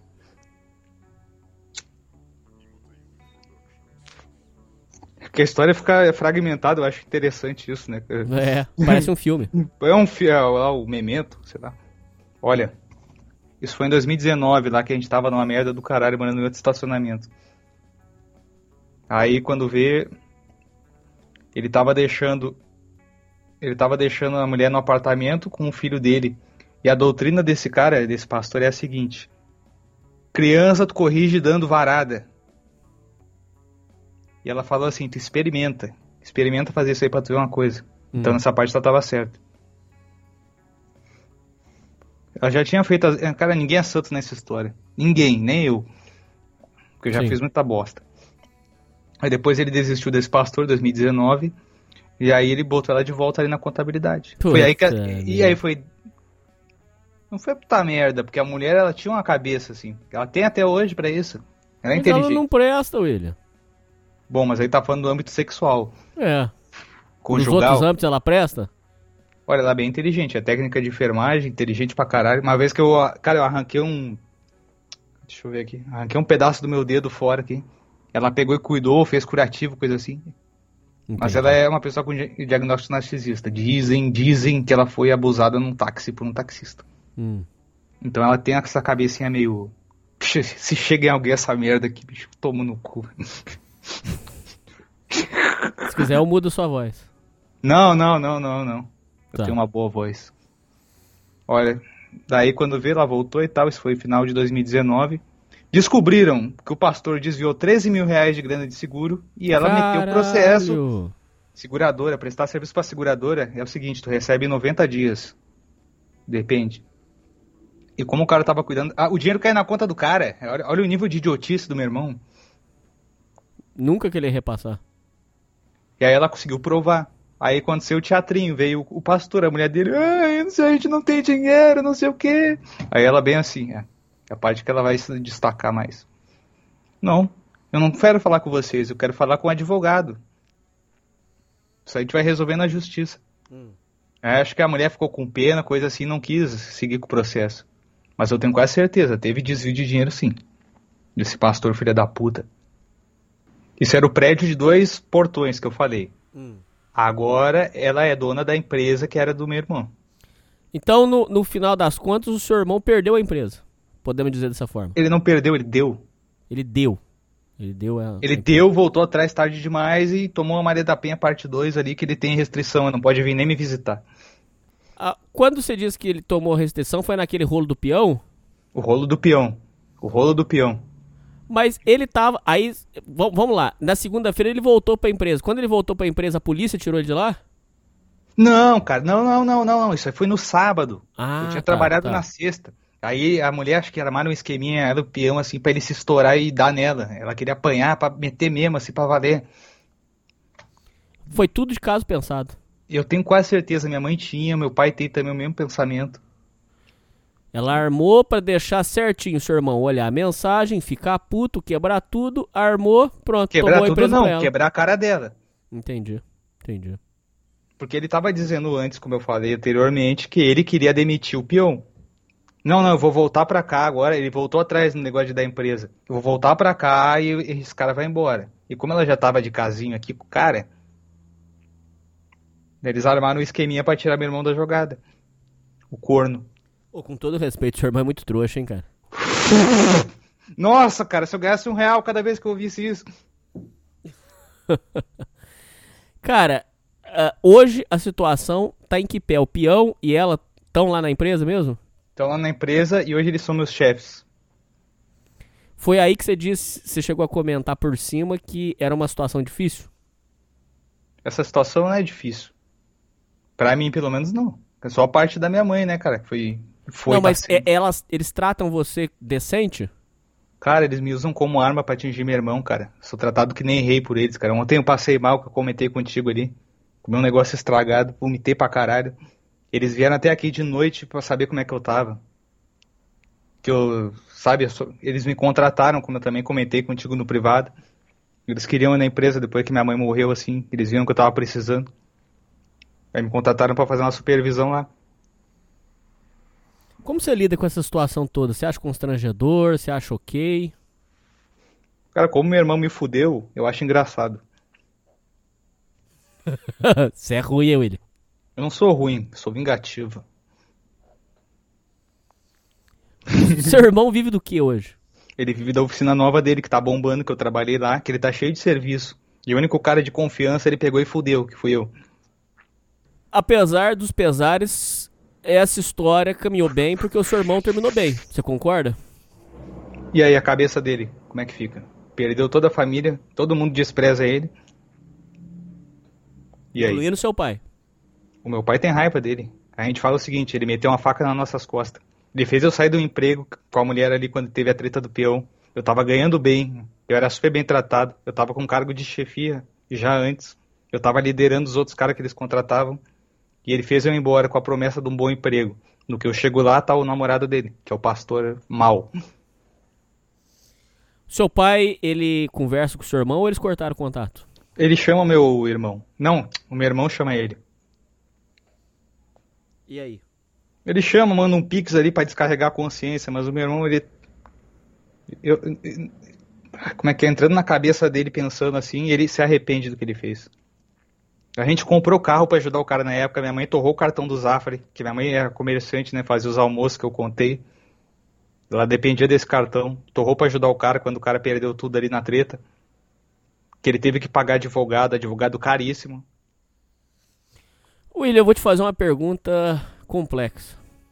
Opa. Aqui nesse programa a gente aborda muito a questão da inteligência emocional, que é fundamental para o homem e que é um, um tópico muito ignorado.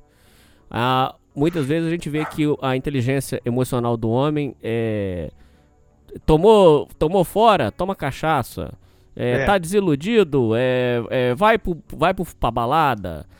A, o, o, o homem ele negligencia a questão de entender seus próprios sentimentos, entender o que, que, tá, o que, que tá se passando, uma, um momento de autoconsciência, de entender o que tá. a realidade pessoas que estão desfocadas da realidade. O homem que leva chifre e não entende, não entendeu que ele levou um chifre, leva a vida normal. Falta essa inteligência. O que eu queria te perguntar é o seguinte: você fazendo uma análise do seu irmão, você acha que falta inteligência emocional para ele de, de, entender que ele está sendo feito de trouxa, que as pessoas se aproveitam dele? Falta a inteligência emocional dele de entender quem são as pessoas que realmente amam ele, que, que se esforçaram por ele. E, e por que que ele é assim, cara? É, é, é falta mesmo, assim, de, de gratidão? Deixa eu pensar um pouquinho. Ele atingiu um pouco disso agora. Ele não tinha. E ele é ingrato. Sabe por quê? Por causa que quem lançou ele, ele renegou, que foi meu pai, e botou um pastor de igreja. Quando a gente mais precisou.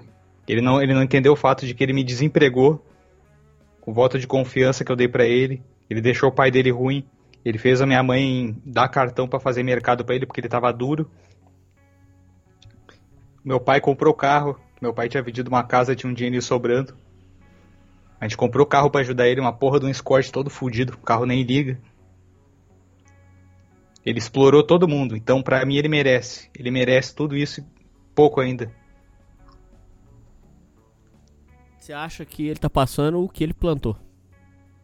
Ele sempre fez isso. Ele não pegou empréstimo no nome do meu pai. Meu pai ficou mais de 10 anos com o nome sujo. Só depois foi pagar. Meteu mulher na frente da família, meteu pastor na frente da família. Sempre botando alguém na frente da família. Velho empregado dele, que ele era amiguinho. Que o cara só explorava ele. Depois meteu no rabo dele na justiça. Que ele tinha um Ford Focus, ele vendeu o carro para poder pagar a indenização. Então quem tava junto aqui tomou no cu. Esses papo reto, você já mandou nele? Ultimamente, não. Eu mandei através da minha irmã, que é a irmã dele, assim, de sangue. A minha irmã. Você fez chegar nele. Eu fiz chegar nele, tanto que ele, a última vez que eu conversei com ele, ele falou o seguinte: Pô, que bom que tu tá conversando com ela, não sei o que, não sei o que, não sei o que. Ele é extremamente manipulador, cara. Ele se faz de bom moço, mas ele explora. Como se ele tivesse o tempo todo manipulando a situação. Ele tenta manipular, principalmente quando ele precisa. Mas ele só se fode, ele só leva no cu, como é que ele manipula Porque ele é alguma coisa? burro. Ele é burro, ele não sabe usar as manhas a favor dele. Olha o seguinte, se tá eu, tá o meu pai ali. Tá o meu outro irmão lá que eu falei que, que tem um aspecto de Asperger. O cara é uma calculadora humana. O cara tira um número na hora, um cálculo. Na contabilidade pra ele. Ele não estaria muito melhor? Muito. Levando na honestidade? E não ia roubar seu irmão. Ele não ia sacanear a família dele. Quem tava aqui pra ele sempre foi nós. Por que será que a pessoa da rua tem mais valor pra ele? Por causa que a pessoa da rua tem. Eu não sei, cara. Cara, como é que vai entender a cabeça de um retardado? A mãe do cara tinha esquizofrenia. Não sei. Vai que o cara tem. Aham, Você acha que pode ser problema mental. Acho que é um problema mental do cara. Meu pai também tem muita coisa assim que ele bloqueou ele, então não sei. Eu acho que também é aquela coisa, olha só. Olha que zoeira que eu vou entrar aqui. Não tem aquele negócio lá da filha que compete com o pai. Isso. Então eu acho que funciona também pro contrário, né? Ele competindo com o pai dele, competindo com o irmão mais novo. Caralho! Agora você. Agora você ficou. Caraca, você acha que no fundo. Ô, isso é pesado, cara. Você acha que no fundo ele não, não, não ajuda vocês de medo de vocês ficarem melhor? Ele é aquele tipo de pessoa, cara. E- e- Eu só sirvo pra ser subordinado. Tanto que teve uma história, né? Que daí eu, eu comentei assim meu sonho. Meu sonho era esse aí, né? De trabalhar com meu pai, ter a oficina, coisa assim, não sei o quê. Ele com a oficina cheia de carro, né? Aí ele dizendo assim: Não, que esse ramo aqui tá falido, não sei o quê, nem tenta isso aí, não sei o quê, sabe? Desmotivando, assim, sabe? Pra deixar o cara pra baixo, assim. Ele fez isso. Sendo que é um ramo que dá muita grana. Sempre Dá dar. grana, cara. Você tem um cara que já tem o nome, cara. O cara começou a oficina ali do zero, o cara já tem cliente. Ele, no caso. Ô, William, você chegou a comentar que mais tragédia ia vir pro seu irmão, porque você falou que ela poderia tomar mais coisa, ou ele poderia tomar mais prejuízo. O que, é, que situação que era essa, lembra? Ela poderia tomar mais coisas. Ah, o processo da empresa. Uhum. Tá, cara, tá na casa dos 200 mil reais pro lado dele. Ele tá no vermelho, ele tem um nome sujo. Ele só tá vivendo da renda que o pessoal paga na oficina nova dele. Então tem mais fumo vindo. Hum, Cara, a cobra vai fumar. Pro lado dele. Eu tô empregado, cara. Eu já tô ganhando uma- um dinheirinho ali. A mulher me estendeu a mão. Olha, eu, eu ia vir pro programa. Foi até bom a espera. Eu ia entrar aqui no programa xingando a mulher de tudo que é nome. Mas quem me estendeu a mão na hora foi ela e o peão. Pra me dar um emprego. Quando faleceu minha mãe. Isso dias atrás, cara. Você não faz nem um- mais uma semana. Entendi. Um nó que dá na cabeça. É, esse processo dos 200 mil, você pode contar pra gente? Sim, a transferência da empresa. Era uma empresa avaliada em quase um milhão, cara. Hum. Aí ele meio que vendeu, mas não cobrou, e aí agora meteram o advogado, a mulher meteu o advogado, meteu. Tá um rolo do cacete, cara. Eu, eu sei que ela é muito boa com você, mas ela é uma pessoa ruim pra burra, hein, cara. Ela não tem dó nenhuma, hein? Eu já me desentendi com a mulher por causa do aumento de 20 reais. Sério? Sim. Aí ela bem assim, por quê? Porque eu tô produzindo mais, não tá vendo meu trabalho? Isso aí foi na época lá que ela tomou a empresa. Eu trabalhei pela duas vezes, que eu parei de trabalhar depois que meu irmão fez a minha cabeça. E agora eu voltei de novo, mas nessa outra vez anterior, eu me desentendia com ela. Entendi. O peão, o peão tava comendo já, eu, não, eu também não sabia. Quem suspeitava era minha mãe, né? Pela postura. Vi- Via no aniversário do meu pai, coisa assim. Aí todo mundo já achou muito estranho. É, bizarro. Que bizarro. Ô, William, é, sua história é muito interessante, sua história de vida. Eu queria que você falasse. Eu sei que tá muito difícil pra você essa perda, mas quais foram as conclusões que você chegou? É, você entende que o legado da sua mãe ficou e os aprendizados que você teve com ela valeram pra você? E ela foi uma boa mãe pra você? no final das contas, ela foi uma excelente mãe. E eu tenho parentes aqui até hoje, desde os seis últimos dias, né, que aconteceu a tragédia, que eles estão pedindo para eu e meu irmão ficar na casa deles ali, que eles querem ajudar nós, que eles querem arrumar um trabalho para nós. Mas eu já arrumei aqui, né, por aqui. Uhum. Seu pai continuou fazendo os trabalhos por conta? Por conta, é, por conta. Eu quero ajeitar o lado dele. E, e o legado da sua mãe, você acredita que ficou? Ficou, cara, vai primo, cara, primo da minha idade. Cara, gente, todo mundo vai sempre lembrar dela, entendeu? Que ela era uma pessoa muito querida. Por mais que ela tivesse os defeitos dela, ela tinha muitas qualidades. O relacionamento dela com seu pai também era bom? Era um relacionamento de muito respeito e parceria, por mais que tivesse muitas discussões, né? Que legal, cara. Que bacana. Meu pai tá arrasado, cara. Tá bebendo que torta direito. Bom, meu irmão. É, como é que o seu irmão tá lidando com tudo isso? O seu irmão com Asperger? Não Asperger, eu calculo que tem alguma coisa assim, porque ele estudou numa escola especial quando ele era mais novo, assim. Pra criança, tipo, com muita inteligência, porque ele era muito bom de cálculo, ele era autodidata com coisa assim. E hoje em dia ele é um cara muito antissocial. Sei. Como que Aí, ele tá lidando com isso? Foda-se, ele não se importa. É mesmo? Ele é muito frio? Ele é frio, ele não. Ele tava ali no dia que aconteceu a merda, estourou na cara dele, mas. Ele só, aí o que que tá acontecendo? Ele, tá... ele ficou assim pelo pânico da situação. Mas acho que pra ele tanto faz, porque ele nunca teve que arrumar um emprego na vida, sair atrás de uma coisa assim. E eu tô falando isso pra ah, ele. ele não trabalha. Nunca trabalhou na vida. Ele trabalhava no bar da minha mãe, ele entregava os almoços e tal, mas coisa de arrumar um emprego formal assim, nunca que eu tivesse um emprego formal. Eu só fui arrumar uma proposta agora. Só que, porra, eu ia atrás. Sempre fui atrás, sempre consegui. Mas por que, que ele não procura trabalho? Você não dá uma dura nele? O quê? Eu esculacho o cara, meu. Sabe por que, que ele não faz isso? Por causa que ele tem comodidade, ele tem o computador que eu montei, ele tem o videogame que eu comprei com meu dinheiro, tem o celular que eu comprei com meu dinheiro. Mas você não acha que vai chegar um momento que você vai ter que dar o basta? Sim, e não tá muito longe. Entendi. Pesado. Pesado, cara. É. Pô, cara, você teve que enfrentar muita dificuldade, cara. Cara, eu tô, eu tô carregado na cachaça, cara. Não Sem a cachaça, você acha que você não ia conseguir superar? Não, porque ficar martelando a cabeça não é nem ter capacidade de manter uma conversa de entrevista de emprego. É, eu sei que é complicado falar sobre esses assuntos agora. É muito difícil. Mas você também busca sua força num, num sobrenatural, em Deus, em alguma coisa? Sim, mas Sim. da maneira correta. Sem hum. doutrina. Quem faz a tua igreja é tu. Tem a minha Bíblia aqui, eu leio sempre que eu tô com alguma dificuldade, sempre que é alguma coisa construtiva. E você, você sente essa força de Deus? Olha, já aconteceu o sobrenatural. Nós tá duro, tipo de dinheiro. Coisa de dois meses atrás, antes de acontecer essa tragédia com a minha mãe. Sei lá, eu inventei, eu inventei do nada. Ah, vou fazer uma pressa aqui, coisa assim. Não deu uma hora aparecer um serviço lá pintou um cara aqui na frente ali que tava com um negócio no carro, assim, a gente já defendeu a semana. Só nisso. Caramba. Milagre mesmo. O que? História de assalto também. Porra. Entendi. Atualmente você tá no campo amoroso, você tá enrolado, você tá como? Não, não, corto relações assim, porque quando a mulher começa de papinho muito torto, eu já sei que é que ela não quer, então eu não vou insistir. Não, não, não, não, não, não. não tenho, não tenho essa saúde mental mais.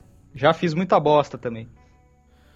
William, eu, o que espanta na sua história é que apesar das, das coisas muito ruins que aconteceram, você é um cara. Eu, eu, sei que você falou que a cachaça tá te ajudando, tudo bem. Mas além disso, a gente nota que você não tem um, um, um rancor com essas coisas. Você acha que você leva a vida com leveza?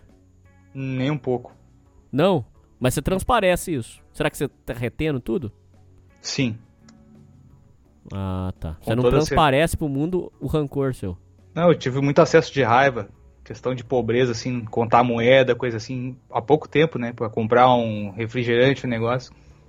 Quando não tinha, tava zerado, né? Aí por isso que eu considero, eu já, que eu falei, eu já ia chegar chamando a mulher lá de puta, de tudo que é coisa lá, mas quem me estendeu a mão foi ela agora. Ainda com uma importância, um cargo de importância. E tu tem que saber enxergar desses lados, né? Você considera que, apesar dos pesares, você é um cara feliz? Não. Frustrado. Mais, mais frustrado do que feliz. Que eu poderia ter sido grandes coisas assim. Se não tivessem a família me tomado muito dinheiro, tirado a oportunidade, feito eu sair da escola para trabalhar. Você acha que sua família te atrasou? Sim. Quando você diz família, você considera só seu irmão ou você mais, mais parentes te atrasaram? Pessoas da casa, incluindo meu irmão que não mora aqui. O irmão, o corno. Entendi.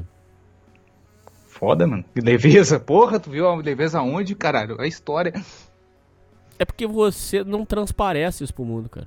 Já te falaram isso? Você não, você não parece um cara que tá magoado com a vida. Não parece, cara. Te juro. Quem vai ouvir esse programa vai confirmar. Depois você escuta de novo pra você ver. Não parece, cara. Só se, só se você retém esse negócio pra você e não deixa as pessoas verem. Porra. É, de certa forma sim. Olha, cara, negócio assim, o pessoal que tem problema com negócio de mulher, cara, eu só chorei por três mulheres na minha vida. Minha avó quando faleceu, a minha mãe agora e a minha tia. Uma semana atrás que eu tava dando as coisas da minha mãe para ela de presente, ela começou a chorar também. Eu... Entendi. Mas é, no, no mais eu sou assim, eu tô tentando ser mais educado aqui, mas geralmente eu meto pau, começo a xingar palavrão, coisa assim. Só que a situação é foda, né? Muda o cara no momento. O que, que vai ser sua vida daqui pra frente, William? Eu quero continuar trabalhando, né? Por mais que seja um emprego que me pague menos ali. Eu entrei na, eu entrei na, como é que é, o abatedor ali sabendo que eu ia ser explorado, que eu vou ser. Quero voltar a estudar, fazer um concurso, alguma coisa, consertar as coisas, né? Então ficar na empresa de, dela lá não é um plano Não, só a não longo vira. prazo. Não vira porque ela vendeu pra uma sociedade, né? Um sócio. E o cara também é um cara meio antipático, assim, eu já vi de longe. Não Pô, foi essa empresa virou um rolo desgramado, hein? Porque ela foi a falência. é- Essa, ah, é, ia falar, porra. Essa mulher me deu um calote de mil reais. Aí eu comentando com o Homem Deita, porque eu, eu conversava com o Homem Deita. Mandar Caraca, que mundo pequeno! Quer que eu mande depois no privado? Por favor! Ele falou que queria cobrar a mulher. Quem é essa filha da puta aí? Quem é que te deu calote? Isso aí foi no começo do ano passado. Que- Caralho, essa parte tu não esperava, porra. Caralho, que plot twist, cara! Eu era, cara, eu, era do, eu sou moderador até hoje do canal dele. Eu doava no canal dele. Desculpa, cara, essa foi. Não, não, não, caralho. Meu, meu irmão me lembrou de falar, cara, tu fala pro Hernani que tu era doador do Homem Data, que tu falava pro Data, tem, tem eu tenho no Telegram, no WhatsApp aqui, no Aí o, Instagram. homem segue. sugeriu de cobrar a dívida pra você? Sim. E eu posso provar. Por áudio do Instagram e pro. Aí tinha uma live dele que ele falava eu, com um outro cara do DeepTube lá, Mário Suema, lá, um cara que mora no Japão. Aí ele. William Oliveira. Ah, como é que é? O cara falou assim, ó. Aí, ó, um cara mandando sarro pra você aí, ó. o William Oliveira. Dá um sarro pra ele aí. É, o William Oliveira é foda, ele cobra mil reais, a mulher não paga ele no carro. Essa parte aí não sei se vai ter que cortar. É. dizendo- é que ele entendeu tudo errado, era um carro que eu botei no Instagram lá que era meu, que a gente vendeu aqui há pouco tempo. Aí ele entendeu errado que o carro era da mulher, que a mulher ficou me devendo, aí ele dizendo que. Nossa, mãe. Mas Caralho. é, como que foi o rolo dos mil reais que você tomou o boné dela? É o seguinte, isso aí foi há um ano, cara, exato um ano atrás. Talvez um mês depois. Aí eu já não tava mais na empresa dela. Ela ligou uma vez antes pedindo pra eu voltar pra empresa. Aí como eu tava nessa ilusão assim de trabalhar pro meu irmão, aí nisso aí eu falei, não, não vou trabalhar pra essa mulher, cara, só vou trabalhar com meu irmão. Aí depois, um outro mês depois, minha mãe tava vendendo os almoços ali dela. Aí a Lore, William, tu vai ter que aparecer lá. Eu, lá onde? Na, na... E aí tu vai, vai fazer um freelance ali, coisa assim. Tá, mas cara, tu me acorda sábado de manhã pra isso, me derruba da cama. Eu fui lá, fiz, a mulher me pagou certinho. Acho que foi 250, 225 reais pra mexer numas rodas de um carro. Aí nisso daí, ela me chamou, William, tu não quer trabalhar de empregada aqui pra nós, tal, não sei o que. Bora, eu posso fazer um freelance, tô trabalhando com meu pai e tal. Aí fiquei uma semana lá indo lá. Aí no que chega o final da semana, a mulher tá me devendo mais de mil reais e ela não me pagou até hoje.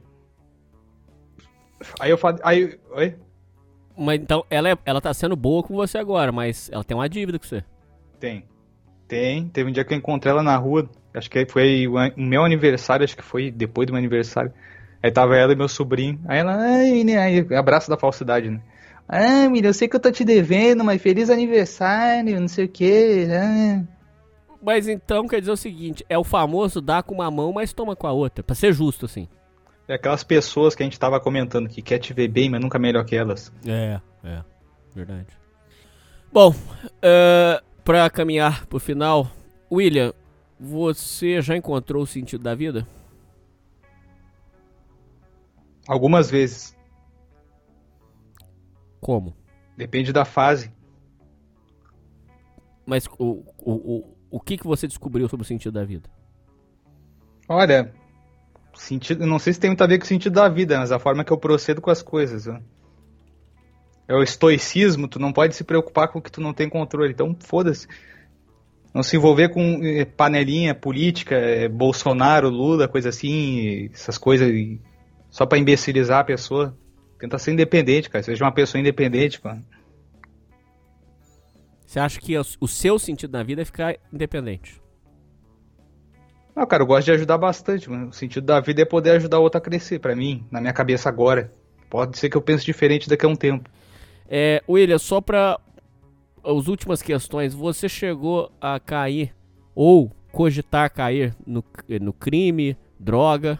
Já, eu já tive a oportunidade de entrar pro tráfico com 15 anos, só que eu preferi arrumar um emprego com meu irmão. Foi meu primeiro emprego. Ah, sim, sim, sim.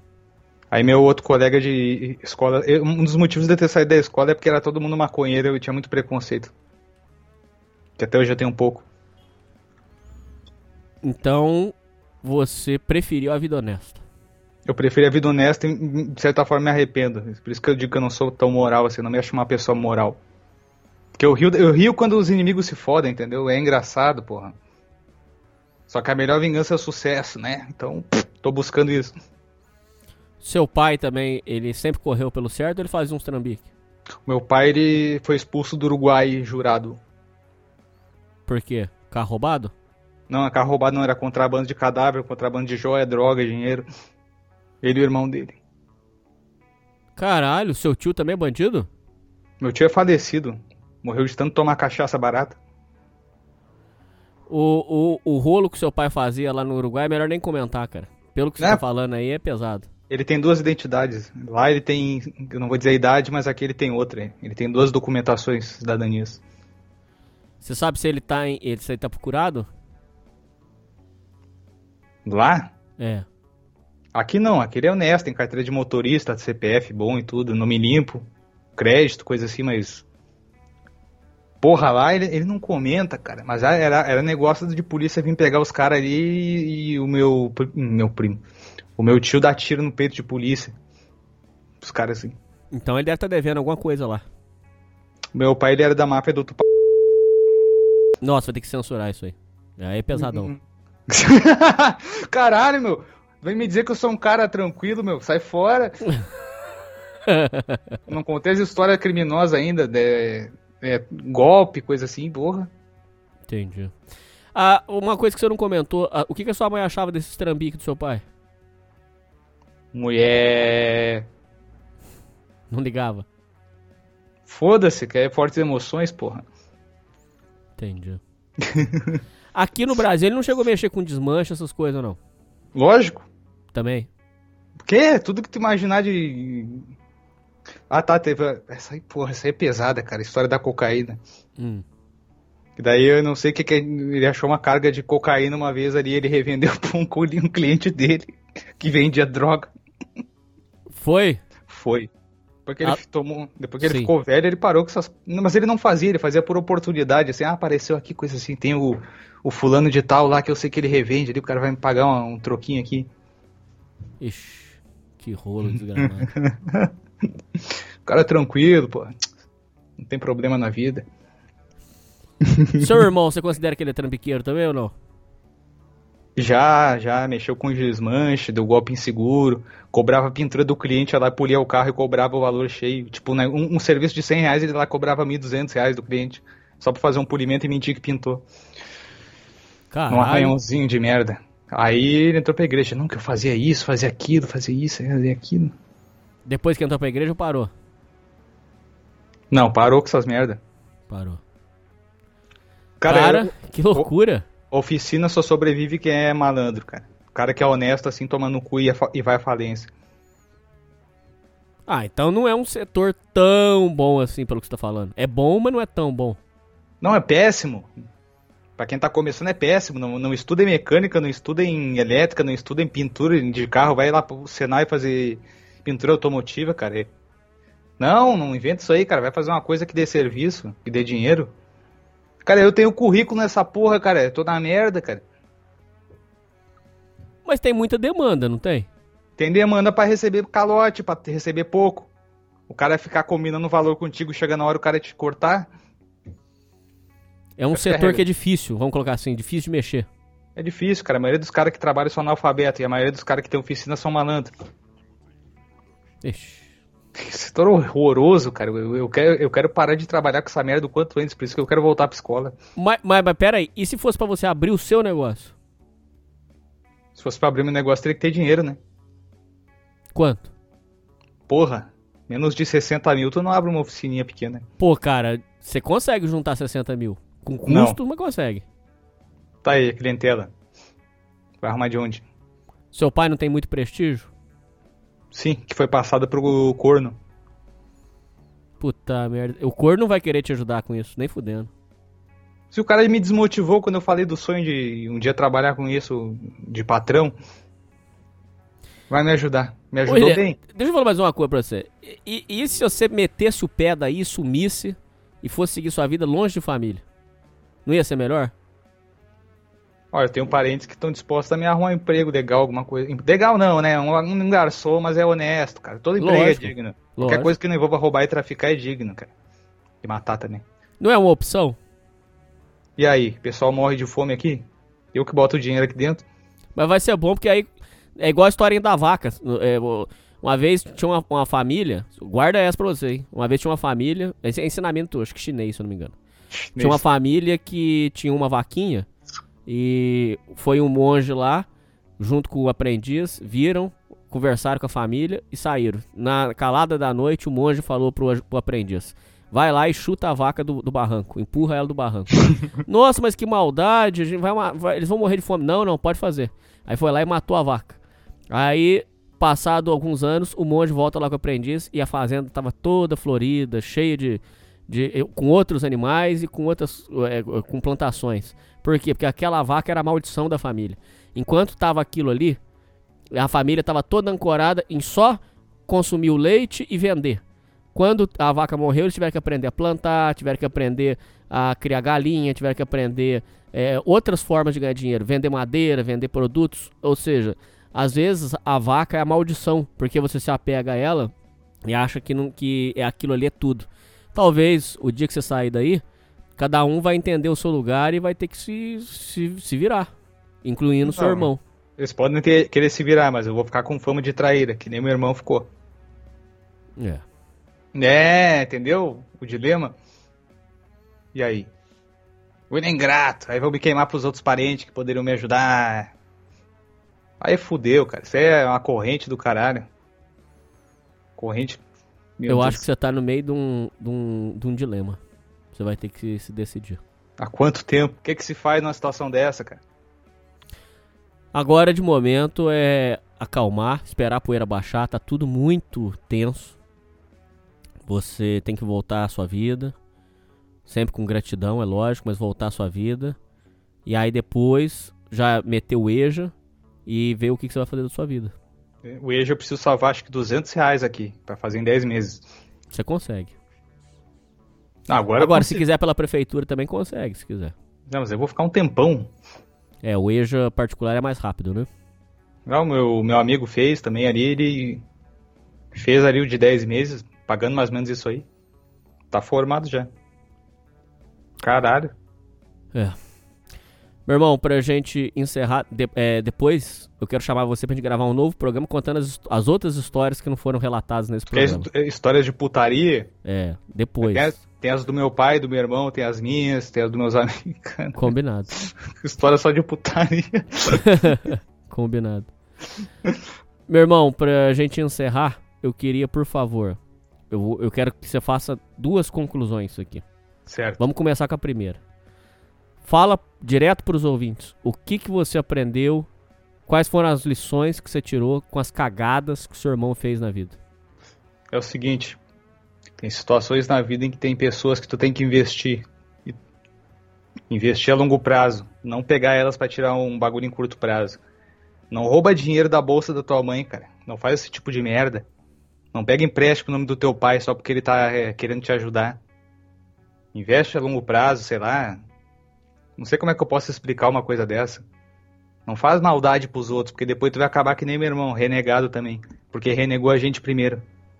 E aquele tá queimado. Ou os irmãos da minha mãe, que lá fora, lá na terra deles, eles estão queimados também, porque não se pronunciaram. Na história apareceram uma, duas vezes pra visitar minha mãe. O que mais?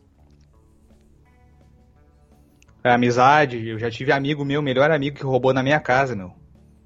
É mesmo? Roubou em troco de uma Airsoft que não era nem minha. Uma pistola de brinquedo pra meter fita. Deve estar morto agora, foda-se. Até melhor. Então, essas são as conclusões que você tira do seu irmão. Um, com todo o respeito da palavra, um otário. Um otário, um cara que não sabe investir no, co- no correto. A outra é irmãos, né, que se aproveitaram muito. Eles eram vagabundo, né? Nunca trabalharam de verdade. E viviam nas custas da minha mãe e ela defendeu eles até o último momento. E a outra, que eu era uma amizade muito boa. Se eu tivesse uma oficina, eu poderia dar um emprego pra esse cara. E ele preferiu trocar tudo isso por uma pistola de 200 reais. Bom, e agora falando de um lado mais pesado, quais foram as conclusões que você, que você tira nesse momento? Eu sei que tá muito recente, mas da perda da sua mãe. O que, que você tem pra concluir e falar pros ouvintes? Cara, eu acho que a mentira não é caminho. Ela mentiu por muito tempo sabendo da situação. E no último momento ali, ela fez todo mundo sofrer dez vezes mais. E continuando sofrendo. Ninguém se preparou para aquilo. Ela fez a tia dela chorar, ela fez as primas dela chorar, ela fez a irmã dela chorar. Ela fez todo mundo chorar nessa porra. Por quê? Porque mentiu. Mentiu. Mentiu demais. Mentir é a mesma coisa da outra conclusão que eu tava pensando. E para recuperar isso depois é muito difícil. Bom, William, foi uma grande honra os aprendizados. Esse bate-papo aqui foi muito importante. E com certeza eu e os ouvintes aprendemos muito com a sua história. Realmente é, é um- uma história que mostra que, apesar dos pesares, você está vivendo. Esse é o que mais importa. Sobrevivendo, né?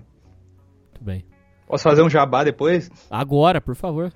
É, Facebook, no grupo de sociedade vocês podem me encontrar, William Oliveira, que eu também sou apoiador do movimento trans, movimento não binário. Posso deixar, posso deixar o seu perfil na descrição? Deixa, eu tô no grupo ali. Olha, quem quiser trocar uma ideia sobre qualquer assunto assim, eu tô à disposição, é só mandar mensagem ali, eu sempre respondo. Eu Entendi. gosto de ajudar. Eu vou deixar na descrição, não vai ter erro. Não bebam. O álcool acabou com a minha vida. Outra coisa importante. Eu tenho tremedeira, eu tenho calafrio, eu tenho dor de coluna. Tudo por causa do vício. Não, não, be, não bebam, principalmente coisa vagabunda, cachaça vagabunda, coisa assim. O meu pai ele é um cara que não tem mais raciocínio, ele perde a memória. Mais Mas importante. você considera que você já tá num, num grau de alcoolismo mesmo? Com certeza. Eu bebo sem parar. Cara, se eu fiquei quatro dias sem beber em um ano e meio, foi muito. Coisa que pesada. isso, William? É? Meus amigos sabem disso. Você vai parar com isso, né? Chegou num ponto que pra parar é difícil, mas eu quero tentar diminuir. Frequenta o AA, cara. Muito bacana, vai te ajudar. Tem medicação pra te ajudar. Eu vou me viciar na medicação. Vai nada, é só. Depois você faz o desmame. Bom que eu vou dizer. Obrigado pelo espaço. É isso aí, William. É isso aí, ouvintes. Falou! Falou!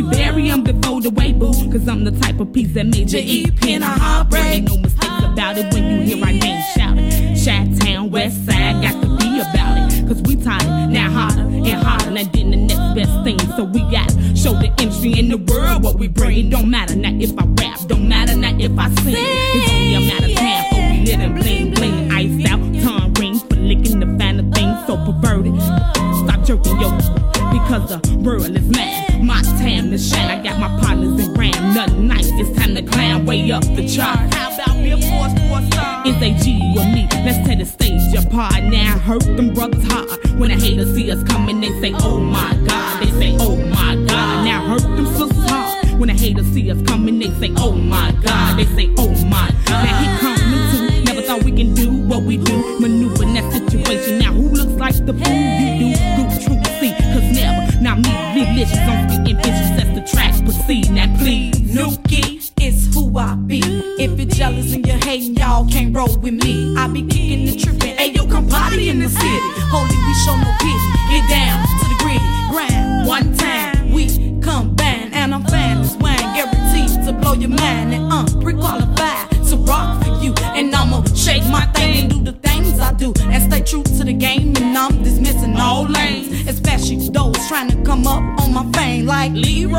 Now I don't mess with no boys, don't play with no toys. Stay nutty like I'm in enjoying, stay poor like raw lyrics. We bound to destroy any and everybody that's trying to steal our joy. We was raised in the streets, and employed by the beat, and give thanks to the man upstairs, cause he makes it concrete. We out the gate, we out the gate, we straight, we ain't stuck. Got the energy, got nothing nice, we out the gate. Never, never at the gate, never, never at the gate. Lay down, we out the trash,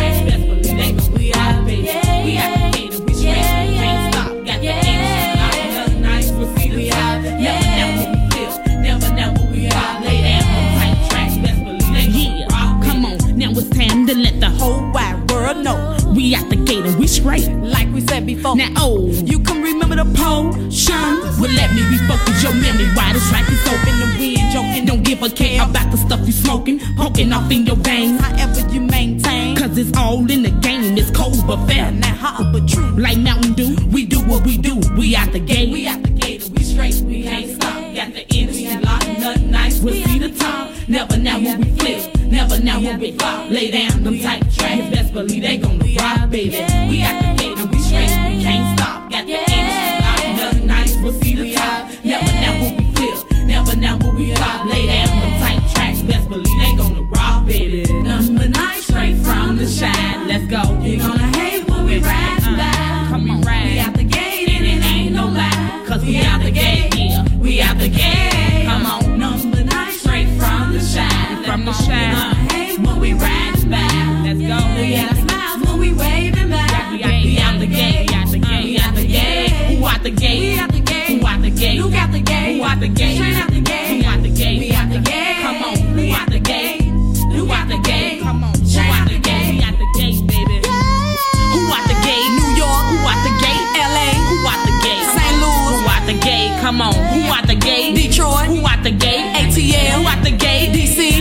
The gate. Let's go.